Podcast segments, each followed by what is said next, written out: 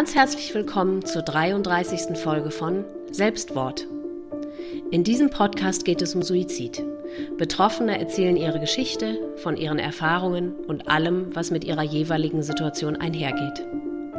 Mein Name ist Elisa Roth und ich selbst bin eine Betroffene. Meine Mutter hat sich 2002 das Leben genommen, da war ich 27. Da das Thema Suizid und das darüber reden immer noch ein Tabu ist, kam mir die Idee für diesen Podcast.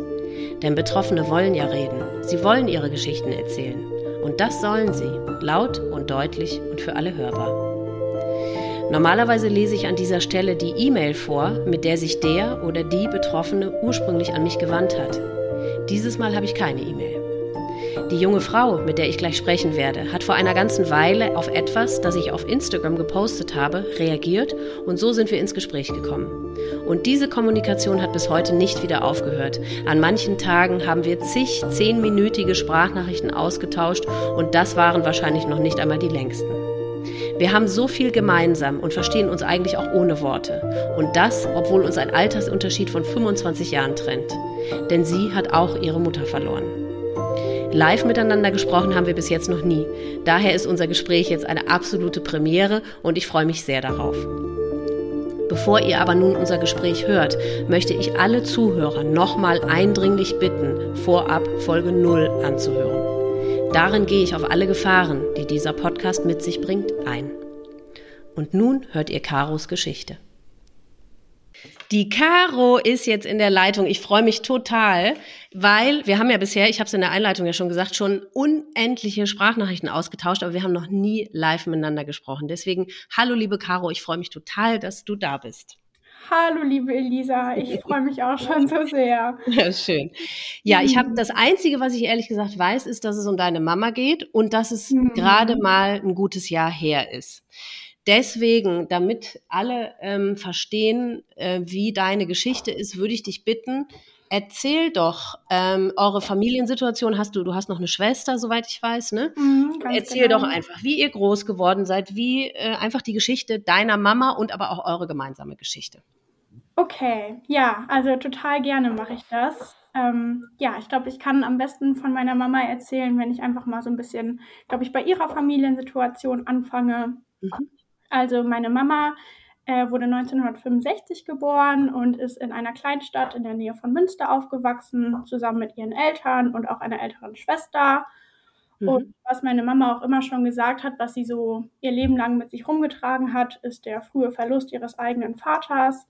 Mhm. Meine Mama war damals 20, als ihr Vater ganz plötzlich bei einem Herzinfarkt äh, ums Leben gekommen ist. Mhm.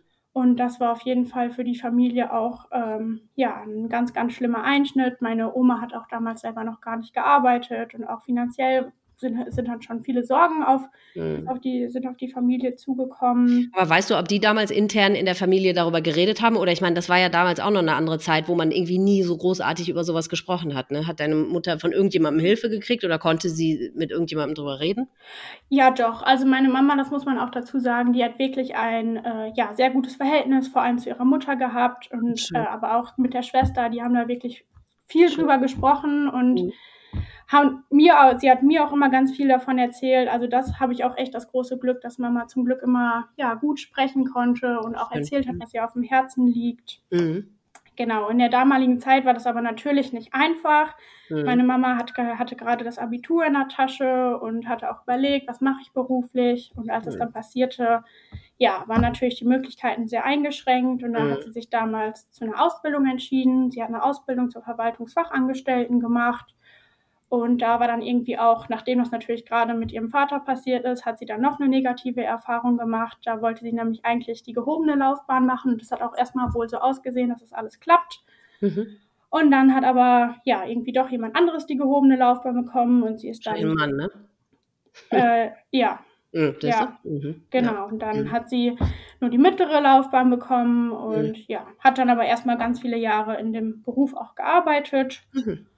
Genau, und dann haben sich unsere Eltern kurz danach kennengelernt und haben dann auch geheiratet. Und ja, dann kam irgendwann meine Schwester zur Welt, mhm. meine Schwester Friederike, mit der habe ich auch ein super Verhältnis. Die ja. äh, ist fünf Jahre älter als ich. Und trotzdem habt ihr so ein enges Verhältnis. Das finde ich immer toll, wenn Geschwister, ich meine, fünf Jahre ist ja nicht nichts, ne? Das ist ja relativ ja, viel, aber ja. das finde ich so schön, wenn dann Geschwister trotzdem so eng sind. Das, das stimmt total. Mhm. Also auch jetzt gerade, wo das passiert ist, ja. ich bin einfach so wahnsinnig dankbar für meine mhm. Schwester, dass wir uns so super gut verstehen. Und auch da hat aber unsere Eltern, unsere Mutter haben da so einen großen Teil zu beigetragen. Und mhm. ja, natürlich hat man sich als Kinder auch mal gestritten, so ist es jetzt nicht, aber seitdem wir so aus dem Teenageralter raus sind, ist es schon echt ein richtig, richtig tolles Verhältnis. Mhm. Aber es gibt euch beiden nur, sonst keine Geschwister. Genau, uns mhm. beide gibt's, mhm. ja. Genau, und äh, ja, meine Mama, ähm, was eine, wovon ich super gerne erzähle und was mhm. auch alle Freunde so schön finden, hat sich selber immer Mama Martina genannt. Also meine Mama heißt Martina. Ja. Und sie war dann auch immer für alle unsere Freunde, auch später für unsere Partner, hat sie sich immer als Mama Martina vorgestellt. Und ja, war einfach so, man hatte auch jetzt so im Nachhinein, würde ich sagen, sie ist einfach so richtig in ihrer Rolle als Mama aufgegangen. Und ja, du hast mir ja Fotos von ihr geschickt und ich finde, sie sieht auch so richtig herzlich aus. Also ja. man, man, sieht auf den Fotos allein schon, äh, dass sie ein ganz herzlicher und liebevoller Mensch war. Ja, mhm. absolut. Also da kann ich wirklich nur zustimmen. Wir sind mhm. total fröhlich aufgewachsen, ähm, auch in der kleinen Stadt, wo meine Mama selber aufgewachsen mhm. ist, in, äh, in einem ja, kleinen Haus mit einem relativ großen Garten. Mhm. Direkt nebenan haben meine Oma gewohnt und meine Tante und wir haben einfach wirklich, sind als Familie oh, total schön. schön. und glücklich miteinander aufgewachsen. Die Ehe war auch gut. Die Ehe war super gut. Also meine, Ehe, meine Eltern äh, haben uns das auch immer vorgelebt. Sie haben auch zu zweit ganz viel unternommen und Schön. ja, wir haben ganz viele Urlaube immer gemacht, vor allem meistens sogar in Deutschland an der Nord- und an der Ostsee. Da war meine Mama auch immer super gerne und mhm. da war es einfach immer so, eine, es war so richtig einfach vertraut. Man konnte über alles sprechen. Schön. Und wir haben auch, ja, generell ganz viele gemeinsame Ausflüge immer zusammen gemacht mit Mama. Und Mama hatte auch mhm. dann immer, wenn Wochenende war, hat sie immer gesagt, komm, wir fahren mal los, wir machen mal was, ich möchte was sehen. Und mhm. ja, einfach so richtig glücklich. Und äh, unsere Freundin, das hatte ich gerade auch schon mal gesagt, die sind immer so gerne zu uns nach Hause gekommen. Und dann hat sie uns auch immer was zu essen gemacht. Ja. Und ja, sie konnte einfach, das ist auch ähm, so eine ganz besondere Eigenschaft von ihr, sie konnte einfach aus allem noch so Alltäglichen ein Riesenerlebnis machen. Wir sind ganz oft immer an den Wochenenden zusammen einkaufen gefahren und dann sind wir mit einem, sind wir im Auto dahin gefahren. Sie hat eine CD ähm, angemacht und dann haben wir ganz laut im Auto Musik zusammen gehört ja. und haben mitgesungen und es war einfach alles so, so also wie eine Mama, die sich jeder wünscht. Genau. Ja. Ja. Ja. Also mhm. wirklich, anders kann ich es nicht sagen. Und es war wirklich so, glücklich. Sie hat uns immer so liebevoll auch mit Essen versorgt oder hat uns dann manchmal so Sachen mitgebracht, wo sie einfach weiß, dass wir uns freuen. Und wir mhm. haben auch ganz oft ähm, zu Hause an den Wochenenden im Wohnzimmer haben wir auch Tanzabende gemacht. Ach, süß. Ach, wie schön. ja, genau. Sie hat besonders gerne Rolf Zukowski gehört. Das ist ein ah, mit dem ich, bin ich sogar schon groß geworden. Ja. Ja, ja, genau. Ja. Der ja. macht ganz viele Kinder, ja, ja vor allem Kinderlieder, aber total fröhlich. Und da haben wir auch immer lauthals mitgesungen und auch so die Musik, die uns verbindet irgendwie. Ja, also mhm. wirklich ein richtig, richtig fröhliches Aufwachsen zusammen. Mhm. Und von der, also ich, ich kenne ja ihre Krankheitsgeschichte dann nicht, ich weiß ja nicht, das wirst du uns ja gleich erzählen, aber das war wirklich eine echte Fröhlichkeit und eine echte Lebensfreude. Oder glaubst du rückblickend, dass sie schon immer erkrankt war oder ist es wirklich erst viel später ange, eingesetzt? Nein, also ich würde wirklich bis heute mhm. sagen, das war so eine echte ja. Fröhlichkeit. Ich ja. für mich, wenn ich an meine Kindheit denke und auch bis ins Teenageralter, das ist nur Liebe, was ich empfinde. Ja. Für meine Familie. Es ist mhm. Natürlich haben wir uns auch mal gestritten, sowas nicht. Also ah, wir konnten uns auch unfassbar streiten, aber mhm. das war eben auch so schön. Wir haben in unserer Familie jedes Gefühl gelehrt, gelehrt bekommen. Wir haben zusammen geweint, wenn mal jemand traurig war. Wir haben mhm. zusammen gelacht und eben auch ganz viel getanzt. Wir konnten uns auch mal streiten mhm. und haben aber auch immer gesprochen, wie wir uns fühlen. Und das war eben auch, wofür ich so dankbar bin, dass es ja.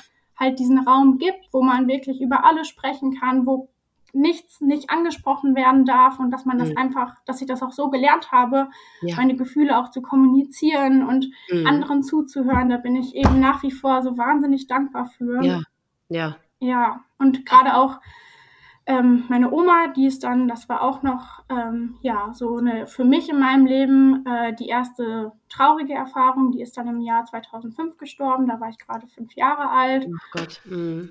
Und das war auch für meine Mama sehr traurig, weil sie dann ja auch gerade ihre beiden Eltern, also meine Mama war selber erst, ähm, ja, knapp gerade 40 geworden mhm. und hat halt dann wirklich sehr früh auch ihre beiden Eltern verloren. Und sogar mein Papa, der eigentlich auch jemand ist, der mh, hm, auch so Traurigkeit eher gar nicht so gut zeigen kann. Der, mhm. ich weiß noch, das war das erste Mal auch, dass ich ihn weinen habe sehen und das war. Das ist furchtbar, schon, die eigenen Eltern weinen zu sehen, ne? Ja. Schrecklich. Mhm. Ja, da weiß man dann irgendwie so, boah, denen ja. geht's wirklich nicht gut und ja das war für mich, also ich habe das schon auch dann verstanden, dass es traurig ist. Ich war ja mhm. selber auch traurig, aber ja, wie das dann mit fünf auch ist. Also für mich ähm, muss das irgendwie weitergehen und ja. so richtig begreifen tut man es ja auch. Nein, ja, ich kann mich auch noch, äh, also so, dann haben wir auch geweint und dann abends habe ich gefragt, so ja, und dann gehen wir morgen wieder zu Oma und also ja, ist, ja. ja genau, also das mhm. ist wirklich ähm, ja, für meine Mama sehr traurig gewesen. Wir waren dann auch oft zusammen beim Friedhof und ähm, mhm. ja, haben dann aber auch immer, wenn es wieder traurig war, haben wir uns in den Arm genommen. Wir haben sowieso auch ganz viel, waren so eine Umarmfamilie, haben uns gedrückt Schön. und auch manchmal so die Wochenenden zusammen dann im Bett verbracht, die Morgen. Also ja, es war wirklich, würde ich sagen, jedes Gefühl und ich würde auch im Nachhinein sagen, das war total echt. Also es kommt ja. mir nicht vor, mhm. als wäre das irgendwie. War nichts Verstecktes oder so, genau. was damals schon auf irgendeine Erkrankung hätte hindeuten können. Nee. nee. Ja. Ach schön, aber dann hattest du wenigstens diesen schönen Teil und diese vielen schönen Jahre, weil äh, so hätte ich mir ehrlich gesagt meine Familie und meine Mama immer gewünscht. Und ich glaube, da werden mir sehr viele, die das hören, mm. zustimmen. Oder ja, also das, da freue ich mich wirklich, dass du wenigstens das ähm, erleben durftest. Ja. Mhm.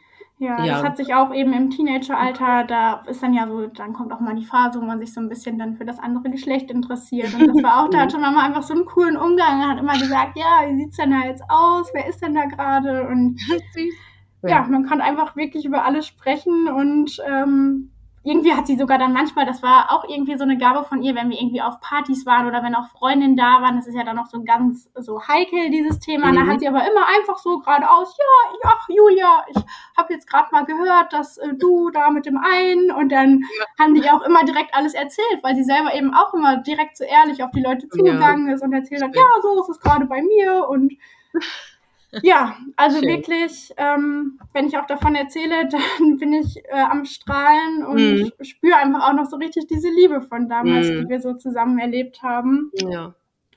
Mhm. Ja. Ja, und dann ist sie irgendwann tatsächlich einfach erkrankt oder wie fing das an, dass sich das änderte? Genau, also meine Mama hat ähm, dann, nachdem sie uns bekommen hat, hat sie irgendwann angefangen als Grundschulsekretärin zu arbeiten. Und was eben auch nochmal so eine Eigenschaft von ihr war, dass sie die Kinder einfach geliebt hat. Also sie war in ihrem Job nie so richtig zufrieden. Mhm. Sie war schon auch eher überqualifiziert für den Job, aber sie hat auch immer gesagt, das ist so für sie in Ordnung. Sie hat eine halbe Stelle gemacht und war dann natürlich auch immer schon mittags zu Hause und hat uns dann irgendwie von der Schule abgeholt. Und ähm, was man auch sagen muss, ist, äh, was ich manchmal auch denke, was Mama auf jeden Fall auch belastet hat, war eben auf der einen Seite äh, die Arbeit, aber es war eigentlich immer so in Ordnung, hat sie auch selber gesagt, weil es für sie mit den Kindern eben auch so schön war. Mhm. Und was sie aber immer schon hatte, war ho hohen Blutdruck. Mhm. Und das haben wir auch wohl so mitbekommen. Das wurde über die Jahre dann immer schlimmer.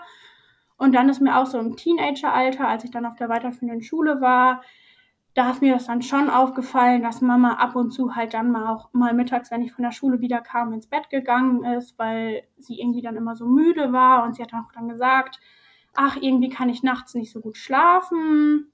Ja. Und das kam aber so ganz schleichend und ich habe das damals auch noch gar nicht als jetzt irgendwie so ernst empfunden, weil ich einfach dachte, okay, es ist halt wirklich Blutdruck, es hat wahrscheinlich mit dem Herzen zu tun, es liegt auch irgendwie in der Familie ja, wenn man dann nachts nicht gut schlafen kann, natürlich ist man dann mittags bestimmt mal müde. Ja, ja. Ja, und da habe ich mir dann irgendwie auch noch gar nicht so Gedanken gemacht. Und die Krankheit ähm, hat eigentlich, würden wir so im Nachhinein sagen, das hat 2019 angefangen. Hm. Da ist meine Mama zusammen mit meinem Papa auf die Azoren geflogen. Das war im Oktober. Und die Reise haben die beiden angetreten, weil meine Schwester zu dem Zeitpunkt schwanger war. Oh. Und eigentlich wollte sie mit ihrem äh, Mann dahin fliegen, aber weil mhm. sie dann schwanger war, hatte sie auch ein bisschen Angst und hat ja. dann gesagt, ach nee, ich fühle mich wohler, wenn ich zu Hause bleibe und nicht in ein Flugzeug steige. Mhm. Und dann sind Mama und Papa eben dahin geflogen und Mama hat sich noch so wahnsinnig darauf gefreut, weil ich hatte ja vorhin schon gesagt, dass wir vor allem eigentlich immer eher so Urlaub an der Nord- und Ostsee gemacht haben und ja nie so richtig rumgekommen sind. Und ja, gerade deswegen hat Mama sich halt total gefreut und hat auch auf der Arbeit erzählt, dass sie sich so freut, endlich mal was von der Welt zu sehen. Und ja, währenddessen war, also genau während der Woche, wo Mama und Papa dann da waren, war auch mein Auszug. Ich habe da damals mein Studium angefangen und bin mit meinem Freund zusammengekommen und dann haben wir uns eben entschieden, zusammenzuziehen. Und irgendwie blöderweise fiel der Tag des Auszugs genau auf die Woche, wo meine Eltern dann im Urlaub waren. Mhm. Und nach dem Urlaub kam meine Mama wieder und war irgendwie verändert. Ach. Ja, also. Und es war nichts vorgefallen im Urlaub? Nee, also äh, wir haben während des Urlaubs natürlich auch telefoniert ja. und da war noch so am ersten oder zweiten Tag, ich weiß noch, da haben wir das Geschlecht von dem Baby von meiner Schwester erfahren und da hat sie noch eine Sprachnachricht geschickt, die höre ich mir heute noch so gerne an. Mhm it's a boy, it's a boy. Da hat sie sich so wahnsinnig gefreut, weil sie ja selber zwei Mädchen hatte. Ja.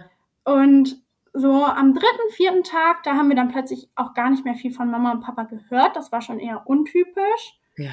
Und dann hat unser Papa uns irgendwann angerufen, also meine Schwester und mich, ähm, mhm. und hat irgendwie gesagt, ja, irgendwie ist mit Mama nicht so gut, die will nach Hause kommen, ihr gefällt's hier nicht.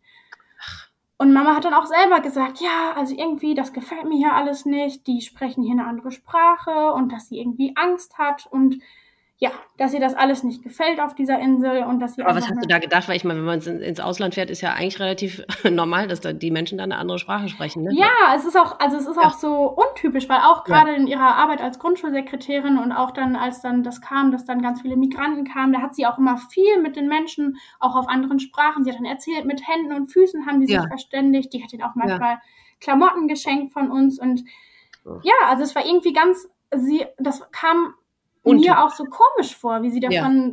also ganz, und dann habe ich auch mal gesagt, ach Mama, jetzt ist doch, ist doch auch, ist doch klar, dass die da eine andere Sprache ja. sprechen, was so, ja, aber nee, es ist ja auch eine Insel und ich komme ja gar nicht weg und also irgendwie einfach ganz komisch. Und dann war ja. ich aber auch im ersten Moment so ein bisschen, ja, nicht wütend, aber ich dachte, sie hat sich so gefreut und hat immer schon ihr Leben lang erzählt, sie will endlich mal was sehen von der Welt. Und dann war es eben so und das hat ihr dann irgendwie nicht gefallen. Und mhm.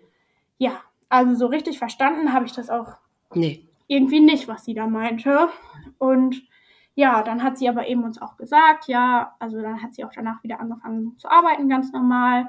Uh, sorry, dass ich da eingrätsche. Ihr habt ja wahrscheinlich rückblickend ähm, oder um das nochmal aufzuarbeiten oder Revue passieren zu lassen, mit eurem Vater auch über diese Urlaubswoche gesprochen. Was hat er denn gesagt darüber? Der, der, das war, kam für ihn auch einfach aus dem Nichts oder wie einfach so eine Wesensveränderung oder ja. was hat er gesagt über den Urlaub? Ja, also mein unser Vater war auch der hat es irgendwie auch nicht so ganz verstanden, weil er auch gesagt hat, Martina, du hast dir das doch immer gewünscht, dass wir mal so eine Reise machen und mhm. für ihn war das dann auch irgendwie schade, weil für Papa, der ist auch, also der liebt das auch in Urlaub zu fahren mhm. und sich dann, der kauft sich dann auch immer Reiseführer und nimmt sich dann ja. vor, das und das will ich sehen. Mhm. Und für ihn war das halt auch in dem Fall, er hatte da irgendwie auch nicht so das Verständnis und hat so und für ihn war das halt schade, weil er hatte sich das alles vorgenommen ja, und ja, konnte das, das aber selber ja. auch gar nicht verstehen. Er hat uns auch gesagt, also er hat uns ja dann auch gesagt, so, ja, Martina, die will, die will gar nicht mehr raus, die will ja nur noch in der Wohnung bleiben. Ich verstehe das nicht und ja, wir sprechen auch jetzt natürlich noch ganz oft darüber und manchmal habe ich schon überlegt, ob ich da vielleicht auch noch mal hinfliegen muss und so richtig, also Papa sagt auch, er weiß nicht, was da passiert ist. Das war, also die haben eigentlich einen ganz normalen Urlaub eigentlich mhm. erlebt. Naja, ich meine, wenn du es mal so siehst, äh, Krebs, der fängt ja halt auch irgendwann einfach an. Ja. Also, weißt du, selbst wenn du jetzt dahin fährst, ich, ich weiß genau, was du meinst, weil man hört nicht auf, nach diesen Puzzleteilen zu suchen, um es ja. besser verstehen zu können. Aber du wirst es sowieso nie verstehen ja, können. Ganz und genau. ähm, weil wenn du dahin fährst, dann, dann wirst du immer nur im Kopf haben, okay, krass, das ist hier dieser schreckliche Ort, wo es, wo es der Mama angefangen hat, so schlecht zu gehen. Aber du wirst es trotzdem nicht verstehen können, weil eine Krankheit, ich meine, die, die fängt halt einfach irgendwann an. Ja. Und ähm, es gibt ja so viele mh, Betroffene, mit denen ich spreche, oder auch Suizidgeschichten, die man hört, wo man irgendwie, weißt du, da gab es dann einen Auslöser oder so Jugendliche, die ganz schlimm gemobbt werden oder jemand, der einen Todesfall nicht überwunden hat oder der äh, finanziell in einer ganz schlimmen Situation plötzlich steckt oder wie auch immer. Aber in dem Fall von unseren beiden Müttern siehst du, dass Gut, ich bei meiner Mutter weiß ich es tatsächlich auch nicht. Bei der hat es schon mit vier Jahren angefangen, weiß ich auch nicht. Hm. Vielleicht, äh, ich meine, oft geschehen ja irgendwelche Missbräuche oder so, von denen man nicht, ich weiß es nicht. Aber ähm, es gibt ja wirklich diese Geschichten, wie, gehen wir jetzt mal von aus, in den Fällen von unseren beiden Müttern, wo wirklich in dem Sinne nichts vorgefallen ist. Wo ja. du siehst, wo du wirklich zu 100 Prozent dran erkennen kannst, es ist eine Krankheit, die halt irgendwann einsetzt ja. und anfängt, ihren teuflischen Lauf zu nehmen. Ja, und das ist, genau wie du sagst, es ja. ist und bleibt bis heute ein riesen Mysterium für mich. Ja. Wie das bei meiner Mama, die ich für, die bis heute der glücklichste Mensch, den ich kennengelernt habe, ich werde das niemals begreifen in meinem Nein. Leben. Wie das, und auch genau diese Suche nach den Auslösern. Du denkst so, ja, in dem Gespräch oder und irgendwie weiß ich, weil danach hatte sie eben zum ersten Mal uns so angefangen darüber zu sprechen. Ich hatte da irgendwie so eine Angst, mich hat da so eine Angst gepackt und das ja.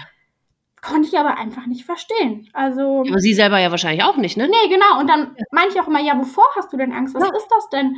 Ja, ach, weiß ich irgendwie nicht. Mhm. Also ganz komisch. Und sie konnte es auch gar nicht benennen. Genau, genau. Also nee, sie konnte es nicht benennen. Und das war eben auch so ungewöhnlich, weil man sonst immer auch also ich wusste immer bei meiner Mama, was sie gerade beschäftigt und worüber ja. sie sich vielleicht auch gerade mal Gedanken macht oder was sie gerade ärgert. Mhm. Und das war eben so was, das konnte ich, sie konnte ja auch ihre Angst, genau, sie wusste wahrscheinlich ja, selber gar nicht, wovon ja, nee, sie Angst eben, hatte. Also ja, sie hat nur dieses Gefühl bemerkt und konnte es aber eben, ja, sie konnte es nicht benennen, ja. Ja. Gab es denn sonst irgendwie noch eine weitere Wesensveränderung? Also, ja, wie, wie ging das weiter? Ja, also ab Dezember, das war ja dann Ende Oktober, kam sie mhm. dann wieder und dann hatte sie auch immer wieder halt von der Angst erzählt. Dann haben wir auch immer wieder gefragt, was ist das denn für eine Angst? Und das konnte Die blieb auch. War die dauerhaft oder kam die immer nur mal wieder auf? Also ich vermute, dass sie die ganze Zeit da war, aber sie hat uns immer wieder erzählt, ja, ich habe irgendwie so eine Angst. Also mich hat da so eine Angst gepackt. So hat sie das immer gesagt. Ja. Ist sie zum Arzt gegangen? Ja, genau. Ja, also wegen dieser Angstzustände. Ja, genau. Und mhm. also so im November war dann noch, hat sie immer mal wieder gesagt, ja, ich habe so eine mhm. Angst, mhm. aber es war auch dann zwischendurch wieder normal. Wir konnten noch ganz normal mit ihr sprechen. Meine Schwester war ja dann auch schwanger und das war natürlich dann auch immer so ein bisschen das Thema, wie das mhm. jetzt mit dem Baby alles wird. Aber diese Fröhlichkeit, war die dann trotzdem zwischendurch immer wenigstens nochmal wieder da ja, oder dann gar doch, nicht mehr? Doch, doch, doch. Also okay. sie hat halt von der Angst auch, wie gesagt, ganz mhm. viel berichtet, aber auch immer wieder zwischendurch total fröhlich, dass wir auch okay. mal wieder schöne Abende hatten, wo das auch gar nicht Thema war. Also es war ja. echt, okay man hat so ein bisschen gemerkt, aber so richtig ähm, die ganze Zeit war es irgendwie noch nicht da. Mhm. mhm. Und im Dezember wurde es dann aber plötzlich irgendwie immer schlechter. Da hat Mama dann auch angefangen zu sagen, dass sie manchmal grübelt und dann aus diesem Grübeln nicht mehr herauskommt. Und wenn wir sie dann aber gefragt haben, ja, also worüber grübelst du denn? Was ist denn der Grund? Mhm. Dann konnte sie das auch gar nicht wirklich beschreiben. Und das ja, wir haben immer gefragt, ja, was, was, worüber grübelst du denn? Ja. Was ist das denn? Ja. ja, weiß ich nicht. Ich grübel. Ich bin die ganze Zeit am Grübeln und ich komme da nicht mehr raus. Konnte ja. sie nicht sagen. Konnte sie nicht sagen. Über ihr Leben, über ihre Zukunft, über eure Zukunft, über die Vergangenheit, über konnte sie nicht nee, sagen. Sie hat uns nie einen Grund dafür genannt. Sie meinte ja, ist auch alles irgendwie. Ja, und dann wollte sie immer was sagen und dann war immer, nee, ich, nee, ich bin einfach am, ich kann es gar nicht sagen und sie hat dann immer nur, hat sie dann, dann hat sie auch immer, wenn wir dann so ganz hartnäckig nachgefragt haben, mhm. hat sie dann auch, dann hat sie auch immer wieder abgelenkt, hat gesagt, ach, nee, jetzt grübel ich auch nicht mehr, jetzt ist auch alles wieder gut und ich freue mich ja auf das Baby und mhm. also, ja, irgendwie war das so ganz komisch, weil sonst mhm. immer, weil ich immer gewusst habe, was sie beschäftigt und auch mhm. andersrum und das war eben, da hatte ich auch so zum ersten Mal das Gespür, okay, irgendwie rinnt mir das so durch die Finger. Ich ja. möchte so gerne mit ihr sprechen und ja. möchte irgendwas tun, aber ich fühle mich ja. irgendwie so hilflos. Und ja. Mitte Dezember kam dann irgendwie so der Tag, wo Mama dann von sich aus gesagt hat, dass sie ähm, ja, dass es so nicht mehr weitergeht, mhm. dass sie auch auf der Arbeit immer mehr in dieses Grübeln kommt und da hat auch ihre Schlaflosigkeit ist immer schlimmer geworden, dass sie nachts mhm. wirklich gar nicht mehr geschlafen hat. Sie hat dann auch gesagt, dass sie ja auch wegen des Grübelns keinen Spaß mehr an der Arbeit so richtig hat und hatte mhm. dann von sich aus die Idee, in der Kleinstadt, wo wir wohnen, äh, ja, gibt es eben äh, eine Klinik. Mhm. Und da hat sie dann gesagt, ich glaube, Kinder, ich, ähm, ja, ich werde mir, ich werde mich um eine Therapie kümmern, um einen Platz, ja. damit äh, ich das selber wieder schaffe, aus diesen ja. Grübeleien rauszukommen. Mhm. Und das war natürlich im ersten Moment total erschreckend, weil mhm. uns das irgendwie auch so vor Augen geführt hat, okay, es ist jetzt nicht gerade mal irgendwie eine traurige Phase, sondern es scheint irgendwie was Ernstes zu sein. Mhm. Aber so richtig, den Grund kannte man ja nicht. Sie hat immer nur dieses Grübeln. Auch das Wort ja. Grübeln ist jetzt mittlerweile für mich auch ja so ein ganz schlimmer Triggerpunkt irgendwie geworden. Mhm. Ja, mhm. sie hat immer über das Grübeln gesprochen. Und hatte irgendeiner von euch mal äh, de, den Begriff Depression gehört oder mal ins Spiel gebracht oder in Erwägung gezogen, dass es damit was zu tun haben könnte? Oder wusstest du, weil ich habe mein Leben lang auch nichts über Depressionen gewusst? Oder also ja, ja, das war irgendwie, natürlich kennt man den Begriff, so sag ich mal. Und ich glaube schon, dass sie das auch manchmal so gesagt hat. Dass, okay. Also so, dass sie so depressive Gedanken mhm. hat. Und dann war das ja auch, als sie dann sich da um die Klinik bemüht hat, da ging das dann auch eben, hat man dann schon auch, hat sie mal irgendwie so gesagt, ja, die Ärzte, die sprechen von einer Depression. Okay. Und das war dann schon irgendwann auch ein Begriff auf jeden mhm. Fall. Und da hatte man, da wusste ich dann auch, okay, es ist jetzt wirklich eine Krankheit, aber so richtig mit dem Begriff Depression konnte ich eben noch nichts anfangen. Es mhm. war immer dieses Grübeln, von dem sie gesprochen mhm. hat. Ja, und dann war im Dezember auch noch die Hochzeit von meiner Schwester. Die war ja dann schwanger und hat geheiratet. Und wir sind dann kurz danach über Silvester, das war schon lange geplant, wollten wir in den Urlaub fahren zusammen äh, mit unseren Partnern und mhm. auch mit meinem Papa. So der letzte Urlaub ohne das Baby. Mhm.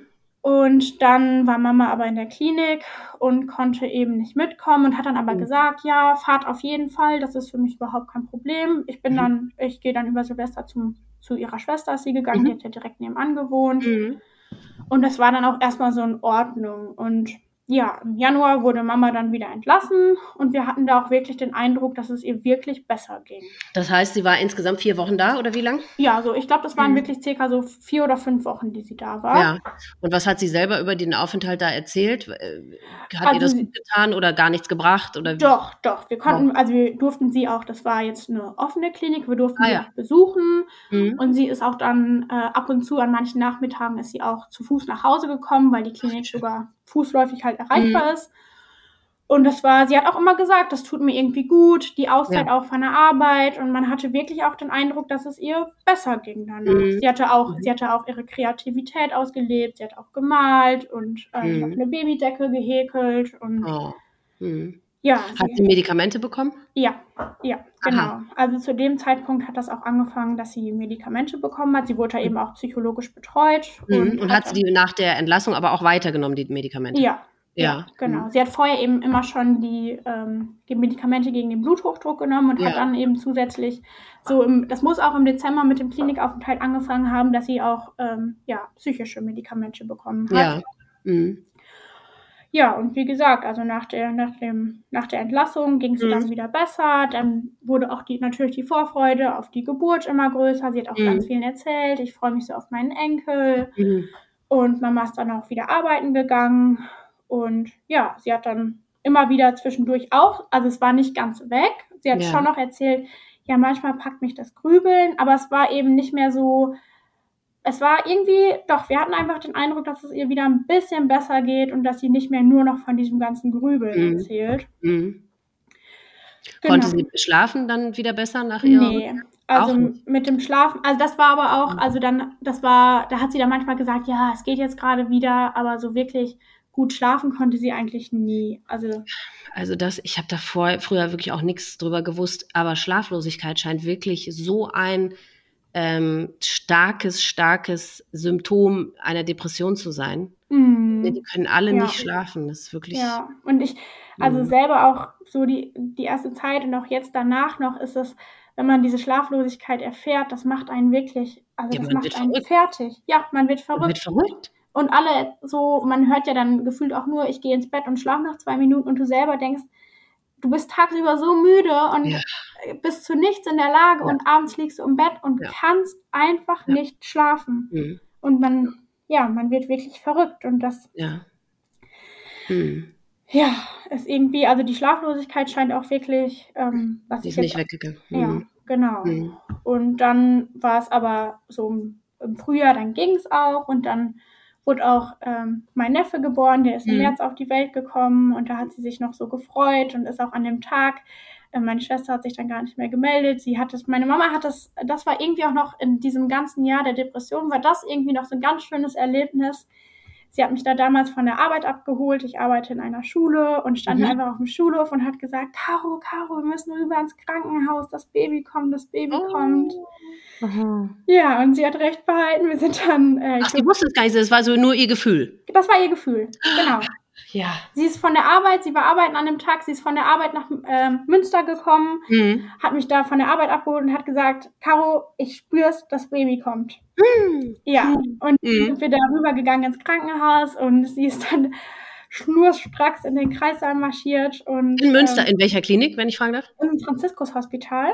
Ja, da habe ich mein, habe ich ein Schulpraktikum gemacht. Ich komme doch aus Münster. ich bin, glaube ich, in einer ja anderen Klinik witzig. geboren in Münster, aber ja, das Franziskus kenne ich sehr gut. Ja, ja, Ja, ja. Ach, das ist ja witzig. Ja, und am wievielten ist das, ist dein Neffe geboren? Am 3. März.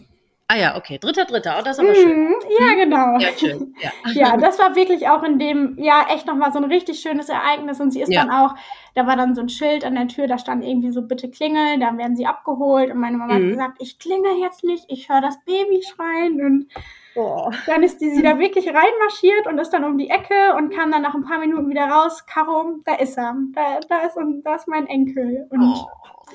Ja, auch bis heute so ein Erlebnis, wovon wir nach wie vor so gerne erzählen und auch einfach so diese wahnsinnige Verbundenheit, die wir immer zu Mama gehabt Mhm. haben, spiegelt das für mich irgendwie auch einfach Ja. so wieder. Ja. Und wie schön, dass sie das noch miterlebt hat, ne? Ja, Gott sei Ja. Dank. ja. Ja. da bin ich Mhm. bis heute so dankbar für, dass sie Mhm. immerhin noch ihren einen Enkel im, Ja. im Arm halten konnte. Ja. Ja. Mhm. Ja, ja, und dann ging es irgendwie so weiter und dann kam irgendwann Ostern und da war tatsächlich das erste Mal, wir haben dann einen Spaziergang gemacht mit der Familie. In dem Jahr hat das auch mit Corona angefangen, der erste Lockdown und da war zum ersten Mal, dass ich mit Mama spazieren war und das Gefühl hatte, boah, ich weiß gerade nicht, worüber ich mit Mama reden soll. Ach, Ja. weil sie so für sich war oder, oder wie, weil sie nicht offen war oder warum? Ja, und weil wir vor allem auch einfach kein Gesprächsthema hatten. Also, und das war so untypisch, weil das ist Ja. mir, ich hatte, das ist mir vorher noch nie aufgefallen oder Ja. ich hatte vorher noch nie das Gefühl, ich habe nichts mit meiner Mama zu sprechen. Mhm. Das war wirklich, ähm, ja, ganz cool. Da ist mir das zum ersten Mal auch so ganz offensichtlich aufgefallen, boah, ich, mir fällt gerade kein Thema an, worüber ich mit Mama irgendwie sprechen Mhm. kann Ja. Ja, sie ist dann wieder auch bei Arbeiten und hat aber auch immer wieder gesagt, dass es ihr nicht mehr so viel Spaß macht, dass sie sich irgendwie so unterfordert fühlt. Und Mhm.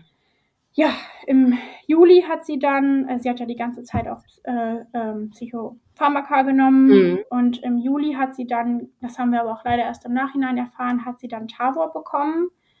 Das Mhm. ist wohl ähm, ja auch ein relativ starkes psychisches Medikament. Ja. Und das war so, da hatte mein Vater dann auch Geburtstag und das war wirklich ganz unheimlich, weil da war sie plötzlich, so ein paar Tage nachdem sie angefangen hat, das zu nehmen, hatte sie so ein ganz, ganz extremes Hoch. Also sie Ach. war wieder plötzlich ganz die Alte. Sie ist da, ich weiß noch, sie ist so um den Tisch gesprungen und hat erzählt und Ja.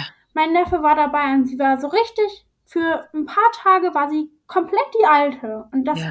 war irgendwie schon wieder ganz, also man hatte, also ich Okay, hatte, ja. ja, ganz spooky. Ich Mhm. hatte totale Angst, aber Mhm. dachte auch, okay, es ist jetzt egal.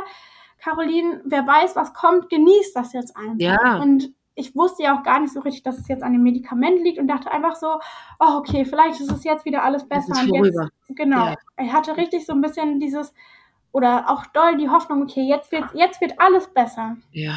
Mhm. Ja, und dann ging das so über den Sommer weiter und dass sie immer, also dass es auch immer wieder dann wechselhaft war, aber kurz nachdem das da mit dem Tower war, nachdem sie das Mhm. hoch hatte, wurde es dann auch wieder schlechter. Ja. Und Aber sie war in engmaschiger psychologischer Betreuung oder, oder gar nicht mehr? ja, doch, doch. Doch, Also sie mhm. war nicht mehr bei der Psychologin, bei der sie damals in der Klinik war, mit der Mhm. sie ist gut auch ausgekommen, aber sie hatte da einen Psychologen, zu dem ist sie auch noch ja, so einmal die Woche, alle zwei Wochen ist sie da noch hingegangen. Na, immerhin. Aber die haben nicht dann überlegt, mal die Medikation zu ändern oder was. Ich kenne mich ja nicht aus. Wahrscheinlich muss man über, über eine gewisse Strecke dann so ein Medikament auch nehmen, damit es überhaupt wirken also vernünftig dann wirken kann. Ich weiß ja nicht, oder aber die haben da nichts an der äh, Medikation irgendwie geändert oder so. Ja, also da muss ich tatsächlich leider sagen, dass ich das gar nicht so genau weiß. Mhm. Also wir haben mit ihr schon über den Psychologen gesprochen und sie hat immer mhm. so, also sie hatte jetzt, hat so den Eindruck gemacht, dass sie jetzt nicht so super mit ihm zufrieden ist, aber meinte mal so, ja, das geht wohl. Sie hat mhm. uns auch gesagt, dass sie Medikamente bekommt und okay. ähm, hat sie, also manchmal haben wir das auch mitbekommen, wenn sie die abgeholt hat, aber so richtig den Durchblick hatte ich da auf jeden Fall nicht. Nee, da, da interessiert, also man, man, man weiß ja nicht, was noch, was, was für ein schreckliches Ende das nimmt. Ne? Ja, Und genau genau. taucht man da nicht so ein, weil man denkt so unterschwellig die Hoffnung hat, ja, ja, das wird schon wieder, das kann ja nur, das, es muss ja besser werden. Es kann ja so, also deswegen taucht man da einfach nicht ein, weil man denkt, ja, es ist wie so eine Grippe, irgendwann geht das schon wieder weg. Ne? Ja, genau. Man ja. denkt, man hat halt so die Hoffnung, okay, ja, ja ich weiß, sie nimmt Medikamente. Ja, ja normalerweise, wenn man Medikamente nimmt, geht es einem nach einer Zeit besser. Ja, und mit Psychopharmaka kann ich mich natürlich überhaupt nicht aus und hatte einfach nur die Hoffnung, ja, bestimmt wird es irgendwann wieder besser und dann kann ich wieder absetzen und dann ist wieder alles gut. Ja, aber jetzt heute, wenn du mit dem heutigen Wissen äh, also ich glaube, ich würde heute, wenn ich jetzt wüsste, okay, krass, die hat das und das Medikament gekriegt, würde ich das sofort googeln und sofort ja. die Nebenwirkungen googeln ja. und gucken, okay, ist das gefährlich? Was kann das machen? Was, also jetzt ist man ja ganz wachsam und weiß, wo, äh, was, oh Gott, ja, furchtbar. Ja. Aber eben, ja, man hat es aber nicht besser gewusst und man, das war einfach, so war es halt einfach, ne? Deswegen genau. bringt es ja auch nicht, sich rückwirkend darüber verrückt zu machen, ach scheiße, äh, vielleicht hätte sie doch ein anderes Medikament besser nehmen sollen oder vielleicht waren das doch die Nebenwirkungen oder keine Ahnung. Nee, es war einfach, wie es war. Aber weil ja. sie so unglücklich in ihrem Job war, hat sie denn mal in Erwägung gezogen, da zu wechseln? Ja, nee. auf jeden Fall. Ach so, ja. Also hm. doch, sie hat auch dann immer gesagt, ach, ich möchte eigentlich gar nicht mehr gerne arbeiten gehen und hm. ich würde mich eigentlich am liebsten um meinen Enkel kümmern und ja. hat auch überlegt, dann doch mal eine andere Stelle anzufangen, aber das hm. war auch leider auch im Nachhinein, das war einfach schon irgendwie zu spät, weil natürlich ist ja, ja so ein Berufswechsel, das war auch in ihrer Situation nicht einfach und dann hm hat sie immer wieder gesagt, dass sie so unzufrieden ist und dass sie sich so unterfordert fühlt. Aber mhm. ja, irgendwie hat, also es war wirklich, stand auch zur Debatte, dass sie vielleicht noch weniger Stunden macht. Und dann hatten wir auch darüber gesprochen und meinten, ja, Mama macht das ganz egal, Hauptsache dir geht's besser. Und ja. für meine Schwester war das natürlich auch schön, das Wissen, dass Mama sich eben auch unfassbar gerne um ähm, mein ja, kümmern wollte. Und mhm irgendwie, das war aber auch ganz komisch, war das dann ganz oft so, wenn meine Schwester dann mit ihrem Baby da war, dass meine Mama dann immer ihn dann auch manchmal weggelegt hat und gesagt hat, ah, ich kann das nicht, ich weiß gar nicht. Und wenn er dann geschreit hat, dann hat, hat man ihr auch richtig angesehen, dass sie so Angst irgendwie bekommen hat und dann meinte sie auch, ah, ich weiß jetzt gar nicht, was ich machen muss. Und das war auch natürlich für meine Schwester auch nicht einfach, weil sie war so so das erste Baby, man weiß ja irgendwie gar nicht, was man machen muss. Und nee. Hm. Man wusste ja, dass sie das mit uns auch damals so super gemacht hat und das war irgendwie dann ganz komisch und hm. ja, also hm. ja auch irgendeine Angst vor irgendetwas. Genau. Hm. Genau, auch also total liebevoll war sie mit ihm, aber auch immer ganz viel von Angst irgendwie geprägt. Das hat hm. man schon gemerkt. Mhm. Und ja, wie gesagt, sie war dann immer wieder krankgeschrieben und hat dann auch immer von so schlimmen Grübeleien wieder berichtet. Und Mitte November war es dann, da hat sie dann ihre letzte Krankschreibung bekommen. Also der Psychologe, bei dem sie war, der hat sie auch immer wieder, wenn sie gesagt hat, ich kann jetzt nicht mehr arbeiten gehen, der hat sie dann auch immer wieder krankgeschrieben. Mhm. Und ja, ab Mitte November ist sie dann leider nie wieder arbeiten gegangen. Mhm. Und dann haben wir uns kurz danach nochmal bei meiner Schwester getroffen in Münster mhm. beim Spaziergang. Und wir haben schon echt gemerkt, boah, es geht Mama wirklich nicht mehr gut. Man kann mit ihr über gar nichts mehr sprechen. Mhm. Sie hatte auch nur noch von diesen schlimmen Grübeleien gesprochen. Und ja, da waren wir dann zusammen spazieren. Und da fiel dann den Satz, der hat sich auch total in mein Gedächtnis eingebrannt. Mädchen, ich sag's euch, wie es ist. Manchmal denke ich, ich muss zum Bahnhof fahren. Oh Gott, und, und habt ihr verstanden, was sie damit meinte? Ja, schon. Also, sie hat das gesagt und dann, also dann haben wir alle, meine Schwester und ich, wir haben direkt angefangen zu weinen und da hat auch zum ersten Mal seit ewig langer Zeit hat meine Mama wieder geweint. Weil, also Mama war natürlich schon, hat manchmal auch geweint, wenn sie irgendwie mhm. traurig waren, in diesem ganzen Jahr aber gar nicht. Mhm. Und als sie das gesagt hat, habe hab ich mich so erschrocken, ich musste so ja. weinen und dann haben wir uns in den Arm genommen Haben wir gesagt, Mama, nein, du darfst es nie, niemals. Ja. Und dann hat sie auch gesagt, nein, ich verspreche euch, ich mache das nicht. Was rede ich denn für Quatsch? Quatsch, nein, ich mache das nicht. Mhm. Ja, und ab da hat dann bei mir auch die höchste Alarmbereitschaft angefangen. Ich bin direkt mitgefahren nach Hause zu ihr mhm. und ja. habe dann auch Tag und Nacht auf sie aufgepasst und habe da dann auch zum ersten Mal gemerkt, wie schwer ihr der Alltag fällt und jeder einzelne Tag. Sie war ja krankgeschrieben ja. und sie saß dann wirklich den ganzen Tag. Ich musste eigentlich auch was für die Uni machen. Sie saß die ganze Zeit, das habe ich auch noch so im Kopf, saß sie immer am Tisch und hatte ihren Kopf so in den Händen, in die Hände gestützt und hat nur noch gesagt, es tut mir so leid. Oh es tut mir so leid. Und das war das Einzige, was sie die ganze Zeit gesagt hat. Ja. Und das war so. Und ich dachte die ganze Zeit, boah, es kann jetzt bitte, es soll irgendwie aufhören. Ich kann, ich kann ja. also es ist so schlimm, den Menschen, ja. den man so liebt, so, ja. so traurig und so zu sehen, so als den Menschen, der er eigentlich gar nicht mehr ist. Und Ey ja, also es war wirklich diese Woche, in der ich da bei ihr war, das war ganz, ganz schlimm. Und ich habe dann auch gemerkt, okay, ich kann gar nichts, also ich kann gar nichts mehr für die Uni machen. Und da ist mir auch aufgefallen, dass sie auch gar nicht, also sonst hat sie auch natürlich gekocht und hat mhm. den Haushalt gemacht, ganz viel. Mhm. und da hat sie dann manchmal, also sie hat dann, stand dann vor der Spülmaschine und ich hatte wirklich das Gefühl, sie weiß gar nicht mehr, wie man die Spülmaschine bedient. Und ja, also da habe ich auch dann, also sie saß den ganzen Tag und hat gegrübelt und nichts gesagt und dann habe ich auch gesehen, okay, das geht so wirklich nicht weiter ja. und dann haben meine Schwester und ich uns um einen Klinikplatz bemüht und haben ja. überall im Umkreis rumtelefoniert und das war auch da haben wir dann gemerkt, sie hatte selber gar nicht die Kraft dafür. Ihr war das, ihr war nee. alles total egal, als sie. Ja, oder auch einfach zu viel. Ja, genau. Ich glaube, wenn man so tief in der Depression steckt, dann kann man gar nichts mehr. Da genau. kannst du noch, da kannst du nicht den Telefonhörer nehmen, ja eben, dann weißt du nicht mehr, da hast du keine Kraft mehr, die Spülmaschine auszuräumen oder sonst irgendwas. Nee. Ja, genau. Mhm. Und sie hatte, ein Jahr davor war das ja fast, da hat sie ja selber noch gesagt, ich möchte wieder gesund werden, ich schaffe ja. das, ich gehe jetzt in die Klinik, ich möchte das für euch. Ja. Und da hatte sie aber da im Dezember 2020 hatte sie überhaupt nicht mehr die Kraft dafür und nee. ja, saß einfach nur noch am Tisch, hat nichts gesagt, ihr war auch alles eigentlich mehr oder weniger egal und es machte den Eindruck zumindest, ja. Ja, es mhm. machte den Eindruck. Ja, ja. Mhm. Genau, und dann haben wir wie verrückt überall rumtelefoniert. Es war ja dann auch schon fast ein Jahr Corona und Ach, die Scheiße noch ja, dazu, ey. Also das war auch so, wo, wo sie sich halt so gut isolieren konnte. Sie hat auch alles abgesagt. Also alles, was Verabredungen anging und dann immer, ach ja, wegen Corona man darf sie ja sowieso nicht treffen. Mhm. Und hatte aber auch gar nicht mehr die Kraft, sich mit anderen zu unterhalten und mhm. war einfach ganz, ganz, also ich hatte manchmal auch richtig Angst, als ich da die Tage mit ihr gesessen habe und mhm. habe mich gefragt, wer sitzt da? Ist das meine ja. Mama? Wer ist das? War ganz hat, weit weg. Ja. Aber war sie ansprechbar? Ich meine, was hast du zu ihr gesagt? Ist sie, hat sie noch irgendwie reagiert oder was? Also, war, ja. ja. wir haben uns, also ich habe sie auch ständig in den Arm genommen und habe mhm. so überlegt und habe gesagt, komm Mama, wir gehen einkaufen. Und dann hat sie ja. auch gesagt, ja. Und also sie war auf jeden Fall ansprechbar und hat aber einfach von sich aus gar nichts gesagt. Und dann hat man auch so gemerkt, also wir haben natürlich dann auch versucht, irgendwie so Sachen zu unternehmen, wo wir wussten, dass ihr die Spaß machen. Wir mhm. haben ihr auch da zu ihrem Geburtstag in dem Jahr noch einen Malkurs geschenkt, da ist sie dann auch hingegangen, aber mhm. sie hat irgendwie an nichts mehr so Spaß gefunden und sie nee. konnte zuletzt, das war auch ähm, kurz bevor, in der Zeit muss das gewesen sein, da haben wir dann abends einen Film geguckt und da hast du richtig gemerkt, sie hat überhaupt gar nicht die Handlung verstanden und nee. sie konnte zuletzt auch gar nicht mehr lesen. Also ja. Sie hatte die Zeitung vor sich liegen und sie, also sie konnte, sie war so abwesend und ja. so in ihren Grübeleien